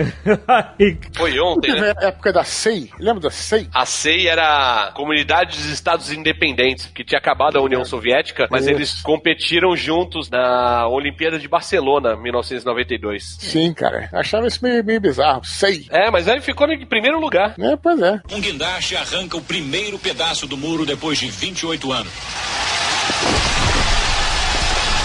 Vocês estavam falando assim, ah, que a do muro aconteceu por engano. Mas, mas não foi um engano só de uma noite, é isso? Era pra ser amanhã e aí foi hoje? Não, não. É porque aquele cara do Comitê Buro lá, aquele cara, ele tava dando uma entrevista coletiva também e falou isso. Isso. Nego perguntou, "Né, Quando é que vocês vão abrir É, então, essa é a história da entrevista coletiva famosa, que é assim, o cara tava lendo as leis de relaxamento, a possibilidade das pessoas viajarem livremente entre as Alemanhas, certo? Era não um era tão livre Era- assim. não era tão era um livre. dos ia, ass- precisar de, ia de visto, ia precisar de um monte de coisa. Ia ter um monte de regras para as coisas acontecerem. Não ia ser a. Não era livremente, não era livremente. É, não, não era, não, Não. era, não era. Foi um erro de interpretação aí da parada. Esse negócio foi assim: tinha um programa diário, às seis da tarde, que era uma entrevista coletiva, que era pra dar, teoricamente, pra dar informações pra população, pra aumentar a Era, transparência. era o diário oficial É, da TV. Isso aí. É, era o- a voz do Brasil, né? A voz da Alemanha Oriental.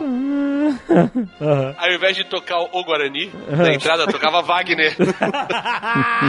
o responsável por ser esse porta-voz era o Gunter Schabowski. Ele não tinha o menor jeito de porta-voz, ele não sabia falar em público muito bem. Ah. Ele foi um dos caras que estava em evidência porque ele ajudou a arquitetar um- a saída do secretário-geral do partido. Mas enfim, deram o pepino pra ele, né? De todos os dias, tu tem que ir lá e falar pra 40 jornalistas do mundo todo e dar notícias boas, dizer como a Alemanha Oriental tá indo bem, etc, etc. E apaziguar. Eles tinham um termo que era o tédio estratégico, que eles queriam falar coisas muito banais que ninguém conseguisse prestar atenção pra as pessoas realmente não cobrarem coisas de verdade, não cobrarem mudanças de verdade, nem conseguirem assistir aquilo direito. E teve um belo dia, que foi o dia 9 de novembro de 89, que tinha uma nova norma de trânsito entre as Alemanhas. Que, assim, tava tendo muita pressão de vários setores, inclusive da Tchecoslováquia, que tava uma questão de fronteira, que eu acho que o pessoal da geopolítica pode falar melhor do que eu. Mas, enfim, eles tinham que dar alguma coisa pra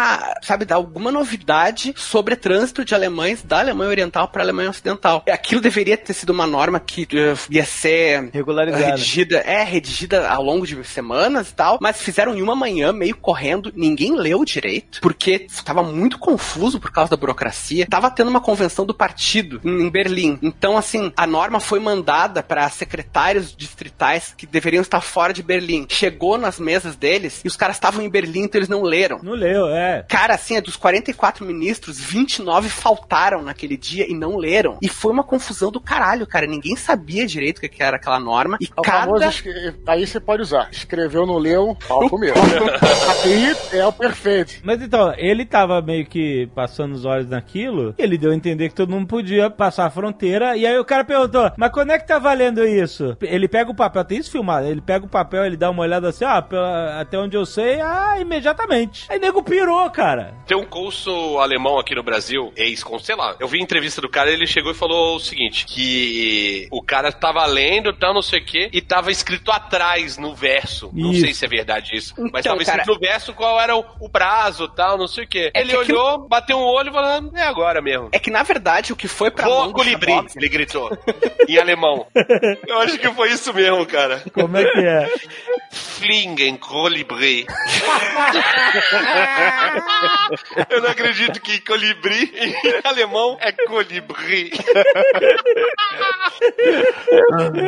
O que tava na mão do Chabovski era quase um rascunho, porque o cara que elaborou a norma era o Gerhard Lauter. Ele fez um negócio meio vago, que não dizia quando, no texto da norma, não dizia quando que a norma entrava em vigor, que seria no dia 10. Não explicava direito como que a, a norma seria implementada. O que eles queriam era tirar a pressão da polícia, do exército, e colocar em cima de burocratas. Eles queriam que as pessoas fossem em postos burocráticos para pedir permissão para sair da Alemanha Oriental, inclusive através de Berlim. Só que nada disso estava escrito. O texto da norma era super vago. O texto da norma falava que em curto prazo isso será implementado, só que não dizia que prazo era esse. Era no dia seguinte, e como o JP falou, deveria ter é, exigência de visto e o cacete. Um monte de regra, é. Só que ele falou: não, não precisa, todo mundo tá liberado agora, imediatamente. E aí, Esse maluco texto- que tava ouvindo foi lá testar a parada, né? É, não, foi uma multidão, compadre. Foi um crescente, né? Foram Isso. algumas pessoas pra lá. E aí, os guardas dos pontos de checagem não tinham a menor ideia do que tava acontecendo. Exato, e eles não, porra, não, não- era muita gente. e aí começaram a ligar pros chefes aí. Tem a galera Não, na verdade, ele sabia o que que tinha acontecido. Não, que tinha, o, sabia o que tinha acontecido. O burocrata tinha tinha falado no- alguma é, merda. Mas não tinha uma norma pra ele. Exatamente, é isso. Não tinha norma, é, não tinha que- ordem do que fazer com aquilo. E aí É começaram a ligar pros chefes aí. O que, que eu faço? Aí o chefe, não, não faz nada, tá tudo igual. Né? E aí É. começou aquele passa, não, não vai passar, passa, não vai passar. Só que aí foi aglomerando gente, aglomerando gente, aglomerando gente, até uma hora que ele falou, ó, abre essa porra aí, né? Ou então é um banho de sangue. Teve duas coisas que o, o Chabovski falou nessa coletiva, meio que, sabe, causaram o, o caos. Foi que as pessoas começaram a perguntar, quando ele falou, então, que ia ser possível a passagem, ele, ele tava lendo na hora, né? Ele, ele tinha recebido aquilo meia hora antes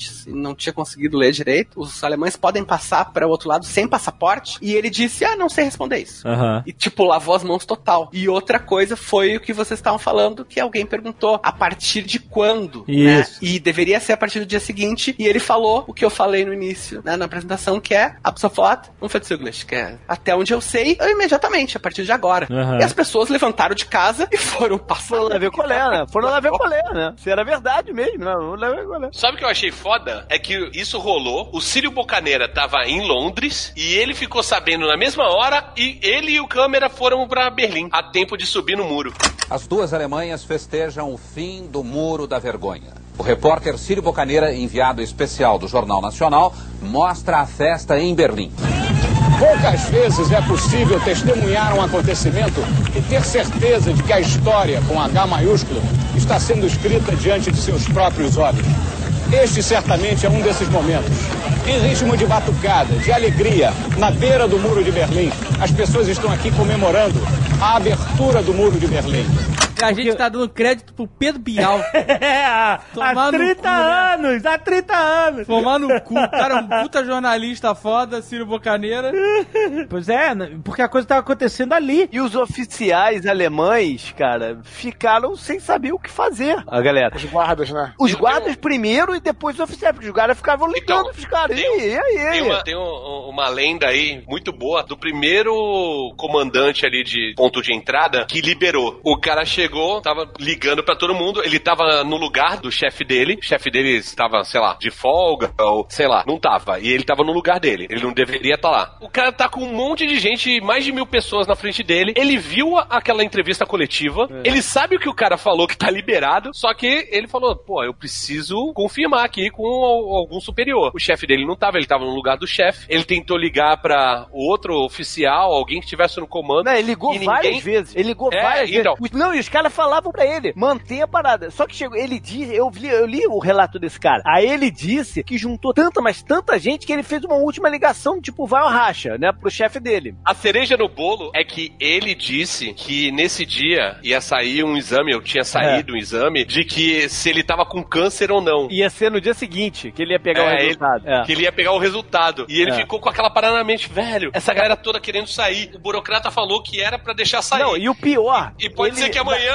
eu descubra que eu tenho câncer e vou morrer. Na última ligação que ele fez pro cara lá que ele tava perturbando, ele falou: Pera aí, fica aí, vamos fazer uma conferência aqui. E botou uns outros caras da Stasi na ligação. E aí teve uma hora que um desses oficiais mais picões que estavam lá na ligação, porque eles não sabiam que o maluco tava ouvindo a conversa, o maluco lá da fronteira. O cara manda aí, esse cara aí sabe o que, que ele tá fazendo ou ele é só um bundão que tá na parada? E aí ele diz que a ligação dele foi cortada. Tipo, o cara que ele ligou cortou ele da parada. Entendeu? É. Da, da- do negócio. Ah. Ele falou: quer saber que se foda. Abre essa merda aí. Os caras, eu tô aqui na merda, com dezenas de milhares de pessoas na minha frente. Vou pegar a notícia se eu vou ter câncer amanhã ou não, né?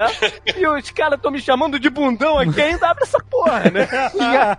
Esse cara, ele tinha 25 anos de Stasi. Ele era muito leal, cara. Ele tinha uma carreira gigante. E daí ele ouviu os caras, ah, tá, mas ele é um, um covarde, ele é um bunda mole. Foda-se, né, velho? Tipo, fuck this shit, né, cara? Ah, vai tomar no cu todo mundo, então. Mas e aí, ele tava com câncer ou não? Não, ele tava vivo até outro dia aí. Hoje em dia, ele vende pedaço do muro ali perto. é sério, cara. Eu não tô nem brincando, é sério. Não é possível, não, não, não. não, não. Caralho, devia ter morrido então, maldito. Não é possível. O cara virou bombeiro de muro? E um- uma, É. uma, das, uma das ordens que ele recebeu no começo da parada, tipo assim, pra tentar controlar a multidão, foi deixa passar os caras que estão mais agitados, que estão mais líderes da parada. Deixa passar, agora não deixa eles voltarem. Uma vez que passar, passou. Não deixa esses caras voltarem, entendeu? E aí esses caras foram lá. E é foda, e os caras tentaram- vão voltar falando mil maravilhas, né? Pois é, não, eles tentaram Caralho, voltar. moleque. Eles tentaram voltar. É porque o nego foi despreparado. Não foi com mala, com, né? Deixou tudo pra trás, foi ali na esquina. despreparado a ponto desses caras falaram pra ele assim, mas vem cá, eu tenho que voltar porque eu tenho os filhos pequenos. Ele nem queria lado, ir lá, ele só entendeu? falou assim, caralho, é de graça? Eu É. vou, velho. É, exato. E aí, a primeira vez que ele abriu de verdade a parada, contrariando a ordem que recebeu, foi justamente pra deixar esse povo voltar, entendeu? E aí a parada foi ganhando volume, foi ganhando volume até chegar esse último evento aí do Bundão no telefone. Certeza que tinha um maluco que tava com um pé de um lado e outro pé do outro, sabe? Pulando de um lado pro outro. Agora é ocidental, agora é ocidental. Quando o pessoal começou a perceber que ele deixava passar os mais agitados, eles começaram a ficar mais agitados É, pra ver é, se o cara deixava eles passar. Tipo, era impossível que desse certo isso, né? cara? É. Um guindaste arranca o primeiro pedaço do muro depois de 28 anos. Aí depois que a galera ficou a madrugada inteira nessa loucura de passando o muro, de subindo no muro, tirando a camisa, rodando a camisa, de picaretando o muro e tal, não tinha como voltar mais atrás. É isso, né? O cara não tinha que fazer, ih, galera, errei aí, volta todo mundo. E você falou um negócio interessante também, porque a parada começou a entrar madrugada dentro, né? Isso. E aí, esses caras da Alemanha Oriental também ficaram numa de vamos ligar pra União Soviética pra avisar o que tá acontecendo pra Moscou ou não? Só que pelo fuso horário, a galera de Moscou já tava dormindo há muito tempo. Aham. Saca? Então eles não tiveram também nenhum feedback de Moscou sobre o que fazer. O Gorbachev veio saber o que estava acontecendo quando acordou de manhã, entendeu? Aí já, já foi. Tu acha que russo dorme, JP? Tu acha que russo dorme? Enfim, mas pelo menos ele não queria incomodar da os caras, né? cara? velho. Eu vejo aqui os, os filmes aqui de presidente, presidente fica direto. O nego acorda ele, tá metendo, ó, o telefone vermelho aqui, Mas cara. não quiseram acordar os caras também, né? A ironia é que, na verdade, o muro caiu numa noite e também foi construído numa noite, como a gente tinha falado, né? Então essa é a grande ironia da história também. Mas olha a ironia. Ah, não, não foi. A quadriga do portão de Brandenburgo. Mas ela sempre teve virada pro lado oriental desde que tem muro, né? Vocês sabem a história da quadriga? Não, não, não sei o que. Isso foi o- um dos primeiros conflitos entre Berlim Ocidental e Oriental. Em cima do portão de Brandemburgo tem uma quadriga. São quatro cavalos puxando, né? Biga, quadriga tal, não sei o quê. Aí beleza. Aí em 58 eles falaram assim: porra, ela tá detonada, né? Vamos dar um trato? Aí vamos. Aí dividiram os trabalhos. O, a Alemanha Oriental reformava os portões e a Alemanha Ocidental reformava a quadriga. Aí eles foram, fundiram tudo tal, não sei o que, mas tiveram que pegar as peças e dividir. E aí, pra montar de volta, mandaram pra Berlim Oriental. E eles montaram. Só que quando eles montaram, eles viraram o lado da quadriga, que era voltado pra frente. A frente da quadriga era pra Berlim Ocidental. E aí o soviético, o soviético não, os comunistas montaram ela virada pra Berlim Oriental. E aí rolou mó estresse, porque tinha invertido a parada, pá, não sei o que. Isso aí foi um estresse sinistro. Nada a ver, né? Sabe o que eu fico pensando? No cara que foi empreendedor visionário, que tinha uma empresa de caçamba pra recolher entulho e ao- no dia seguinte transformou isso numa empresa de pedaço do muro de Berlim. É só mudar a placa, cara. Qualquer lugar, qualquer lugar, vira memorabilia, É, vira exato. bugiganga. É, sim, cara. Se fosse hoje em dia, seria uma empresa chinesa que já ia transportar e, e despachar direto, Alibaba. Lá em Berlim eles vendem essas lojinhas de souvenir até hoje com. Lembra de um Tem uns pedacinho lá do muro. Tem, porque tem uns pedaços de muro de verdade, né? Tinha pedaço do muro, lembra no, no, no, no Hard Rock Café? A mãe da Francine tem um pedaço do muro em casa. Olha aí. O Círio Bocaneira, é, agora como fez 30 anos da queda do muro, perguntaram pra ele, você, em vários programas, né? Você conhece o Pedro Bial? Que... Você é o Pedro Bial? Não, perguntaram pra ele, você tem um pedaço do muro de Berlim? É. E ele responde, tinha, eu tinha vários, mas aí um dia eu fiz uma faxina em casa e eu falei, por que, que eu tenho essas merda aqui? Exato. Joguei fora. e as dele foi ele pegou em loco, né? Mas é só caco. É só caco de um muro, cara. O que, que Não- significa, não né? significa é que nem o Eduardo cara. falou uma vez: você vai num lugar, você vai ficar beijando o chão, pegar, É, abraçando não- a, a areia do Não tem sal. nada de especial, é um negócio que dividia. É, assim, não é maneiro, sabe? Pô, não, é- não é o Dudu que tá falando, Caco é outro, cara. Caco é o Barcelos. Mas é, cara, isso aí o. Agora que eu entendi. né? JP já tá ensaiando a piada final. Mas essa necessidade das pessoas de terem pedaços de coisas e conhecerem lugares é. Porque assim, qual é a vantagem de você ir em Berlim e visitar onde era o muro e ficar olhando pro chão? Não, mas aqui aí tinha um ir muro. no lugar você, você aprende história, você vê. Aqui era- aqui eu vou puxar o- Isso é diferente. Tem o Museu do Muro lá, não tem? Tem várias, mas tem uns lugares que tem um pedaço do muro de verdade. Não, no Checkpoint Charlie tem. Visitar o lugar eu acho bem maneiro. Mas tem a marcação no chão, assim, onde era o muro. Aí você fica olhando pro chão. Ah, não, mas um aí muro. você entende, a geo- quando você vai no, no local histórico, você entende a geografia do lugar, como é que as coisas são dispostas, você entende um pouco mais. Você vai ouvir coisas que você nunca vai ler na internet. Vai, vai ver um maluco pedindo teu passaporte pra dar carimbada de.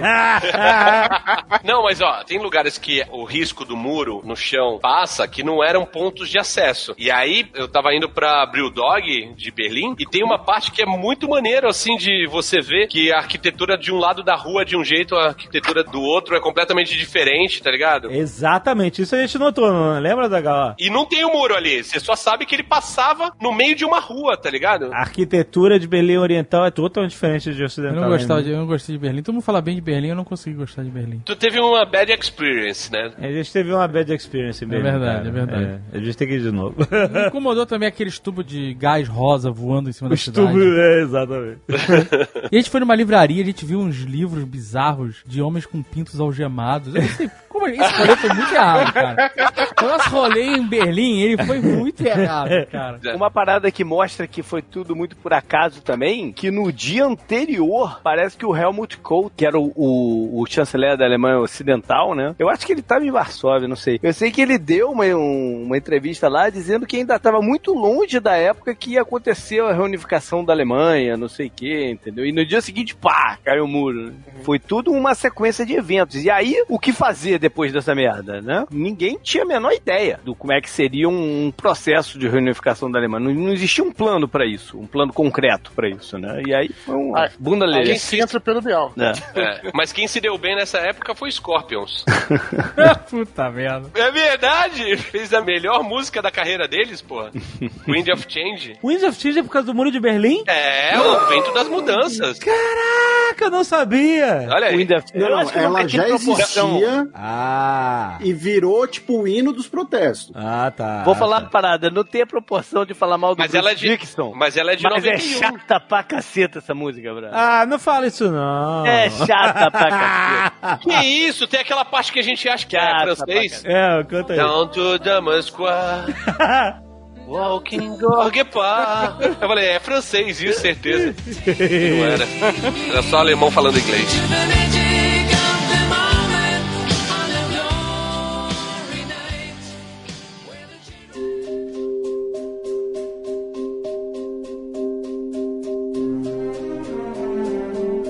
Isso aconteceu dois anos antes do fim da União Soviética, né? Isso foi em 89. Uhum. O fim da União Soviética é 25 de dezembro de 91, é Natal. Olha aí, exatamente. Postergou até quando deu, né? Então, isso está intimamente ligado à União Soviética porque era a cortina de ferro, era um símbolo gigantesco. A Alemanha é dividida desde a Segunda Guerra Mundial e tal. Mas isso teve um efeito verdadeiro para dissolução, para crise, para os planos do Gorbachev não funcionarem. Qual foi a, a grande influência que a queda do Muro de Berlim teve na dissolução da União Soviética? Teve porque inspirou os países que eram parte da União Soviética, mas não eram a Rússia, né? Que foram a partir deles que começou o processo de independência. Os três países bálticos, depois os países do Cáucaso e finalmente a Ucrânia. Quando a Ucrânia declara independência, aí não faz mais sentido você manter a União Soviética. A União Soviética virar basicamente Rússia e os países da Ásia Central. Então acaba servindo para inspirar esses países menores da União Soviética. É como se fosse um movimento similar ao que aconteceu recentemente na Primavera Árabe, né? Um- uma revolução vai dando inspiração para outra e para outra. De certo modo, sim. E tinham bandeiras muito similares, né? Tinham bandeiras muito parecidas com tudo isso que ah, a gente tá falando aqui nesse Nerdcast, da liberdade individual, do desgaste dos governos, uma sociedade muito militarizada, esse tipo de coisa. A diferença tá na consequência, né? O Primavera Árabe no final não deu tanto certo assim, né? Não, não deu tanto certo, você tá sendo gentil, né?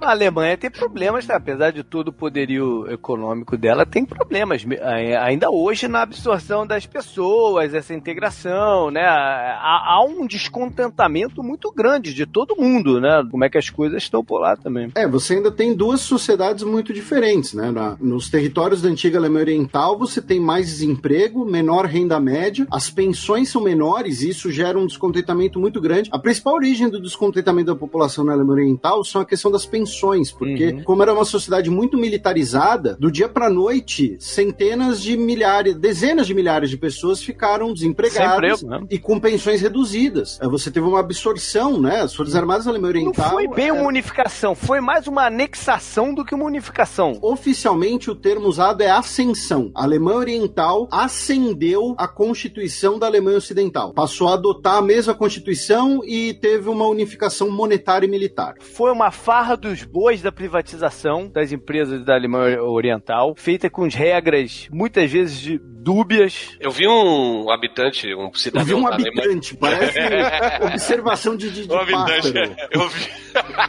Eu vi um cidadão da Alemanha Oriental falando que eles ficaram muito putos, porque era o seguinte: a Alemanha Oriental, todas as fábricas eram do povo, do Estado, certo? Então, se a indústria da Alemanha Oriental foi privatizada, o povo deveria receber também. Eles falam assim: porra, o que a gente recebeu? Desemprego. Não, existia uma transferência de capital. E isso deixa até os alemães ocidentais putos, porque foi criado um imposto que se chama Imposto de Solidariedade, alguma coisa Isso, assim. Solidário da Schulag. É, que o cidadão da Alemanha Ocidental paga. Né? Começa com Solidaritat, termina com Schulag é. e tem 15 consoantes no meio. É, e esse imposto é revertido para ações comunitárias e pagamentos de algumas dessas pensões e não sei o que na Alemanha Oriental. Porém, você tem uma, uma discrepância imensa de valores de salários porque as regras de sindicalismo da que existiam na Alemanha Ocidental não foram é, levadas para o Oriental, então as empresas podiam fazer o que bem entenderam nas empresas que eles criaram lá, dilapidar o, o pouco que tinha também, porque é,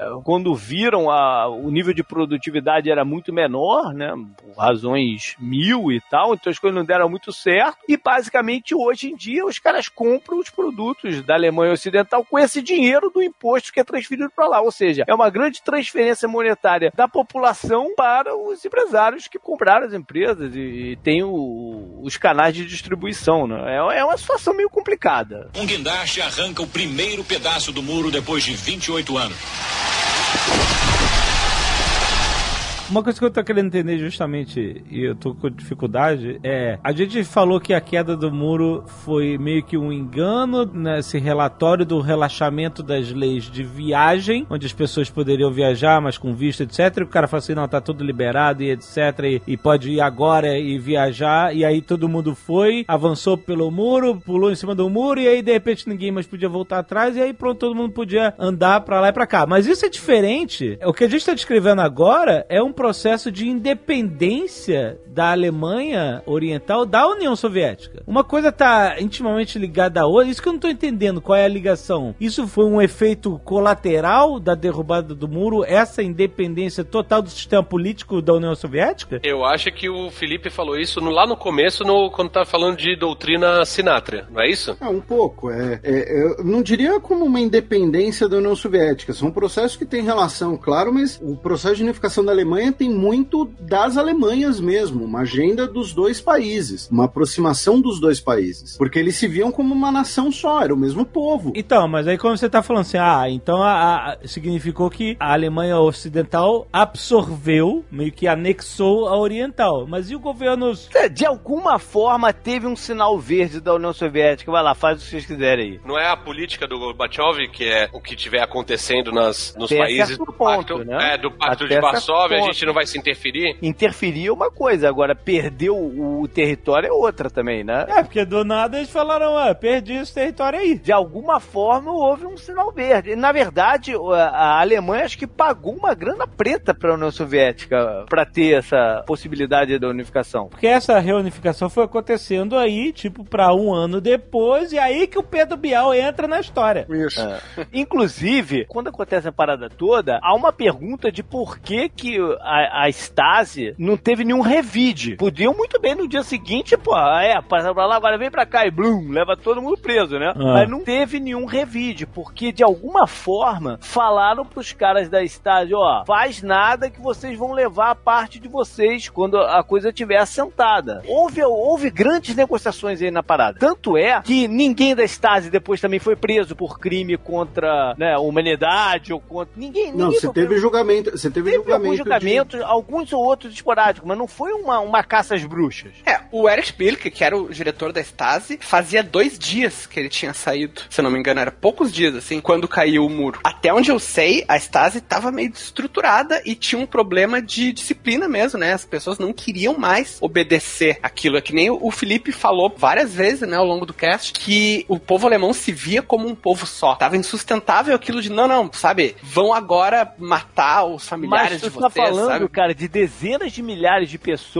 que eram funcionários da Stasi que perderam seu emprego de uma hora para outra também. É, entendeu? a questão e do emprego daí não sei é, como é que ficou, né, cara? E não lutaram com um afinco por isso, entendeu? Eu acho que houve um grande acordão aí de beleza, vamos aqui para lá, também a gente não prende ninguém, entendeu? Teve paradas aí. Tem um monte de veterano da Stasi hoje que é cabeça de empresa de gás ligada à Rússia hoje na, na Alemanha. Isso é que não falta, inclusive. Agora, essa questão do pagamento, eu acho que talvez esteja rolando uma confusão do JP, porque porque o que foi estabelecido é, é o seguinte: quando a Alemanha foi partida, foi determinado que as indenizações da Primeira Guerra Mundial só seriam pagas após uma eventual reunificação. E aí, depois da reunificação, a Alemanha volta a pagar a dívida da Primeira Guerra Mundial. A dívida da Segunda, ela ou foi perdoada ou foi liquidada. Em relação à lógica do território, é bom lembrar que as forças russas continuam na, no território alemão até 1994. E o acordo, né, o tratado sobre acordo final em relação à Alemanha, de setembro de 1990, que é quando as quatro potências ocupantes autorizam a unificação, explicita que no território da Alemanha Oriental não pode ter armas nucleares. Então, você tinha ali claramente o um interesse geopolítico e tal, só que você tinha a força dos dois governos alemães desejando isso. E no caso da Alemanha Oriental, tem um aspecto importante entre uma coisa e outra, que é a unificação, né? Ela ocorre de fato em 3 de outubro de 90, só que entre novembro de 89 e outubro de 90, a gente teve as primeiras eleições pluripartidárias da Alemanha Oriental, em março de 90, em que o Partido da Unidade Socialista, que era o Partido Socialista da Alemanha Oriental, perde as eleições. Em julho de 90, mesmo antes da reunificação concluída, a Alemanha Oriental já estava usando o marco alemão ocidental, a moeda mais forte. Uhum. Eu não diria que teve ali uma, uma autorização da União Soviética, porque no caso da Alemanha a gente estava falando já de um país, de países, né, de duas Alemanhas economicamente fortes. A Alemanha Ocidental, uma das maiores economias da Europa, a Alemanha Oriental, a melhor economia do mundo socialista. Duas potências militares dentro das suas esferas, inclusive quando você tem essa absorção, parte do equipamento da Alemanha Oriental vai ser usado nas novas Forças Armadas. O maior exemplo disso são os MiG-29 da Luftwaffe, que na época eram a ponta de lança da Força Aérea Soviética. Então, você tinha dois países, digamos assim, com um cacife para bancar essa unificação e forçar essa situação perante as potências ocupantes da Segunda Guerra Mundial. Se fosse um país como, por exemplo, a Romênia, que é um país mais fraco economicamente e politicamente, você não teria, talvez, esse mesmo poder de barganha. Tanto que na Romênia o que aconteceu foi uma mini guerra civil com uma revolução popular que derrubou a ditadura Ceausescu e meteu umas balas nele em rede nacional. Nele e na mulher. Nele e na esposa. Então, assim, a unificação da Alemanha, ela obviamente ela é ligada ao fim da União Soviética e ao fim da Guerra Fria, mas ela também é um processo muito próprio, porque a gente está falando de países, novamente, com economias consideráveis, politicamente fortes, militarmente fortes. Então você tinha lideranças ali para realizar essa unificação. Um guindaste arranca o primeiro pedaço do muro depois de 28 anos. Galera que quiser conhecer mais aí sobre a história do Muro de Berlim, tem um livro excelente chamado, obviamente, Muro de Berlim. Um cara chamado Frederick Taylor. É o primeiro livro que foi escrito sobre. O cara tava junto com o Pedro Bial lá, tá ligado? Escrevendo. Exatamente. Ah, não, o Bial foi depois.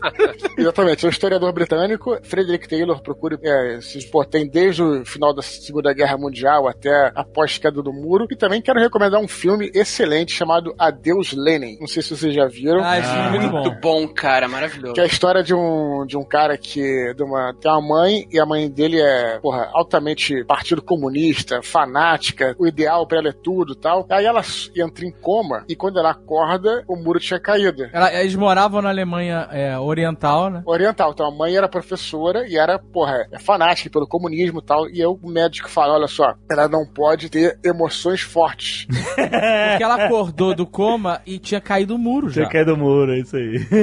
Ela passou quase um ano em coma, sei lá, coisa assim. né? É, exato. E aí ele tem que ficar mascarando pra ela não descobrir que o muro caiu. E aí daí vocês imaginam as confusões. Então quero fazer adeus Lenin e quem quiser conhecer mais procure pelo Existem vários filmes e, e coisas maneiras que envolvem Stasi, muro. Ah, né? sim. É, Muita isso. coisa bacana. Outro filme legal sobre esse, mostra essa questão da Stasi é A Vida dos Outros. Muito, esse é foda. Esse é foda. Ele não é Muito tão bom. conhecido, mas é muito bom. É, esse filme é foda. Tinha um filme chamado Gotcha, que tinha o muro Gotcha. de Berlim. Gotcha! Era um filme de paintball. Era um filme sobre paintball. E Exatamente. tinha muro de Berlim, Cara, cara. tinha? Não lembro. Tinha? Porque os caras jogavam paintball e de repente eles, Eles foram viajar trama. pra Berlim, sei lá, excursão de colégio, uma E aí eles se metem dessa. numa trama internacional e de se meteram numa trama internacional absurda. Esse filme eu vi recentemente, tem no Netflix. É razoável, não passa tanto na regra dos 15 anos, mas vale a pena ver pela zoeira. Peraí, você viu Gotcha recentemente? Caraca, Eduardo. Caralho! Procure na Netflix. Eu acho Talvez eu não vejo há uns 40 anos, velho. Você, Exato, pô. você sentou em frente à televisão e procurou por Gotcha? Ou o algoritmo te recomendou? Não, Eu é que ele viu, é que ele viu. Goonies e aí recomendou Gotcha. O algoritmo falou, vou zoar esse cara hoje. Bum, Não, mas é, vale, vale pra nostalgia. É um filme até. Ele não é, É. muito bom, não, mas pra quem viu. Tava lá na lista, tá 80, na lista do Dudu, porque você nasceu em 1957. 68. Vai gostar desses vídeos. 68. Esse filme, o, o muro tava em pé quando o filme foi feito. É isso, cara? Era, era contemporâneo ao muro. E eu queria também recomendar um excelente livro sobre o Muro de Berlim, mas eu não posso porque ainda não foi publicado, mas será Ah. publicado pela Netbook. Ô, não fala aí, nada. cara. Silêncio, olha o spoiler. Tamo junto. Qual o nome do filme em português eh, na Netflix? É Gotcha? Não é? Eu acho Eu que acho era que Gotti. Eu acho que nunca Tem- tem traduzido era Gotti. Não, acho que era Gotcha e uma linha. Ah, é, é, é. Deve ter alguma frasezinha do lado, né? Mas como é que escreve Gotcha? G-O-T-C-H. Fê. É Got, got You. Não é o jogo de espiões que o Tom Hanks também se passa lá, não é? Eu tô enganado. Acho que sim, é. É Guerra Fria e tal. é. A minha Netflix recusa mostrar Gotcha pra mim. Tem Asas do Desejo, né? Que é um filme de anjo que se passa em Berlim Oriental. Sim, também, também. Não tem a ver com o muro, eu acho, mas é um bom filme também. É, mas, mas diz que ele retrata muito bem o clima, né? Que quem, quem quer, tipo, sentir como era a cidade. Tem um Todo filme que é baseado recomenda. num livro foda, que esse é mais antigo, que é The Man Who Came From The Cold, do John Le Carré. Esse é muito maneiro. Um guindaste arranca o primeiro pedaço do muro depois de 28 anos. Tem que tirar um negócio do meu peito relacionado ao muro de Berlim. Tem que fazer uma confissão. Ah, meu Deus. Vamos lá. A gente tá aqui pra isso. Amigo é pra isso. Fica aqui só entre nós. Quando eu era criança, quando rolou a queda do muro de Berlim, o meu pai ele tem um hobby, ele trabalha com argila como hobby, né, e tal, é, cerâmica, etc. Ele que fez o muro. ele fez uma miniatura em cerâmica do muro de Berlim. Na época que aconteceu, ele fez a, do muro quebrado, do muro sendo arrebentado. Então é um muro de concreto, aí você vê os tijolos por dentro do concreto e tal, tá tudo quebradiço. E aí tem um monte de pichações, tem o solidariedade, tem, tem um monte de pichações. Aí tem, ele escreveu em alemão a Ost-West Berlin, sabe? Tipo assim, caminho para Berlim Ocidental. Enfim, ele fez um, tipo uma miniatura do muro. Diorama, diorama. Aí, basicamente. Olha aí! Caraca! E aí, Tinha graminha? eu sempre. Não, não tinha. eu fiquei. Eu sempre fui apaixonado por essa peça porque eu sempre fui apaixonado por miniaturas, é isso. É, não sabia, mas eu sempre amei. E aí, quando eu era mais velho, já casado e tal, eu perguntei, pai, você tem ainda o Muro de Berlim que você fez em 89? Ele falou assim: tenho, tá? Uma estante. Aí, ah, rapaz, eu queria, aí você me dá? Aí ele, ah, te dou, beleza. Aí eu, eu guardei o muro, eu não tinha onde expor ainda na casa, aí eu enrolei num plástico, deixei ele bem guardado e tal, isso aqui pro dia que eu tivesse um lugar maneiro pra expor. E isso quando. Isso eu- no Mas era início- maneiro o muro? Não, é bem maneiro. E eu tenho uma, obviamente. Quando eu- foi a última vez que você viu esse muro? Então, eu não faço ideia de onde tá esse Puta que pariu. Caralho, velho. Temos o novo Billy. Outro dia eu lembrei, eu falei assim, caralho, cadê o muro do meu pai? Eu não faço ideia do que aconteceu com esse muro, meu pai não sabe. o teu pai te deu o muro que ele guardava, ele te deu. Ele me deu o muro que eu pedi. E você perdeu? Eu acho que eu perdi. eu Perdeu não o sei. muro de Berlim. eu vou fazer um diorama do muro de Berlim do meu pai. Então é muito Não, não, fácil. não, não, não, peraí. Você pega os pedregulhos do São João do Meriti, pinta e diz que é o de pô.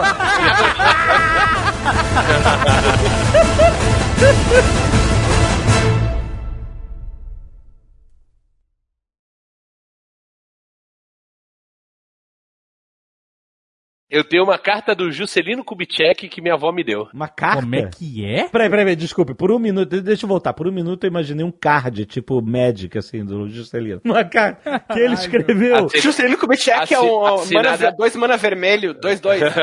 É, quando você bota Juscelino Kubitschek no jogo, você avança 50 anos e 5. Este Nerdcast foi editado por Radiofobia, podcast e multimídia.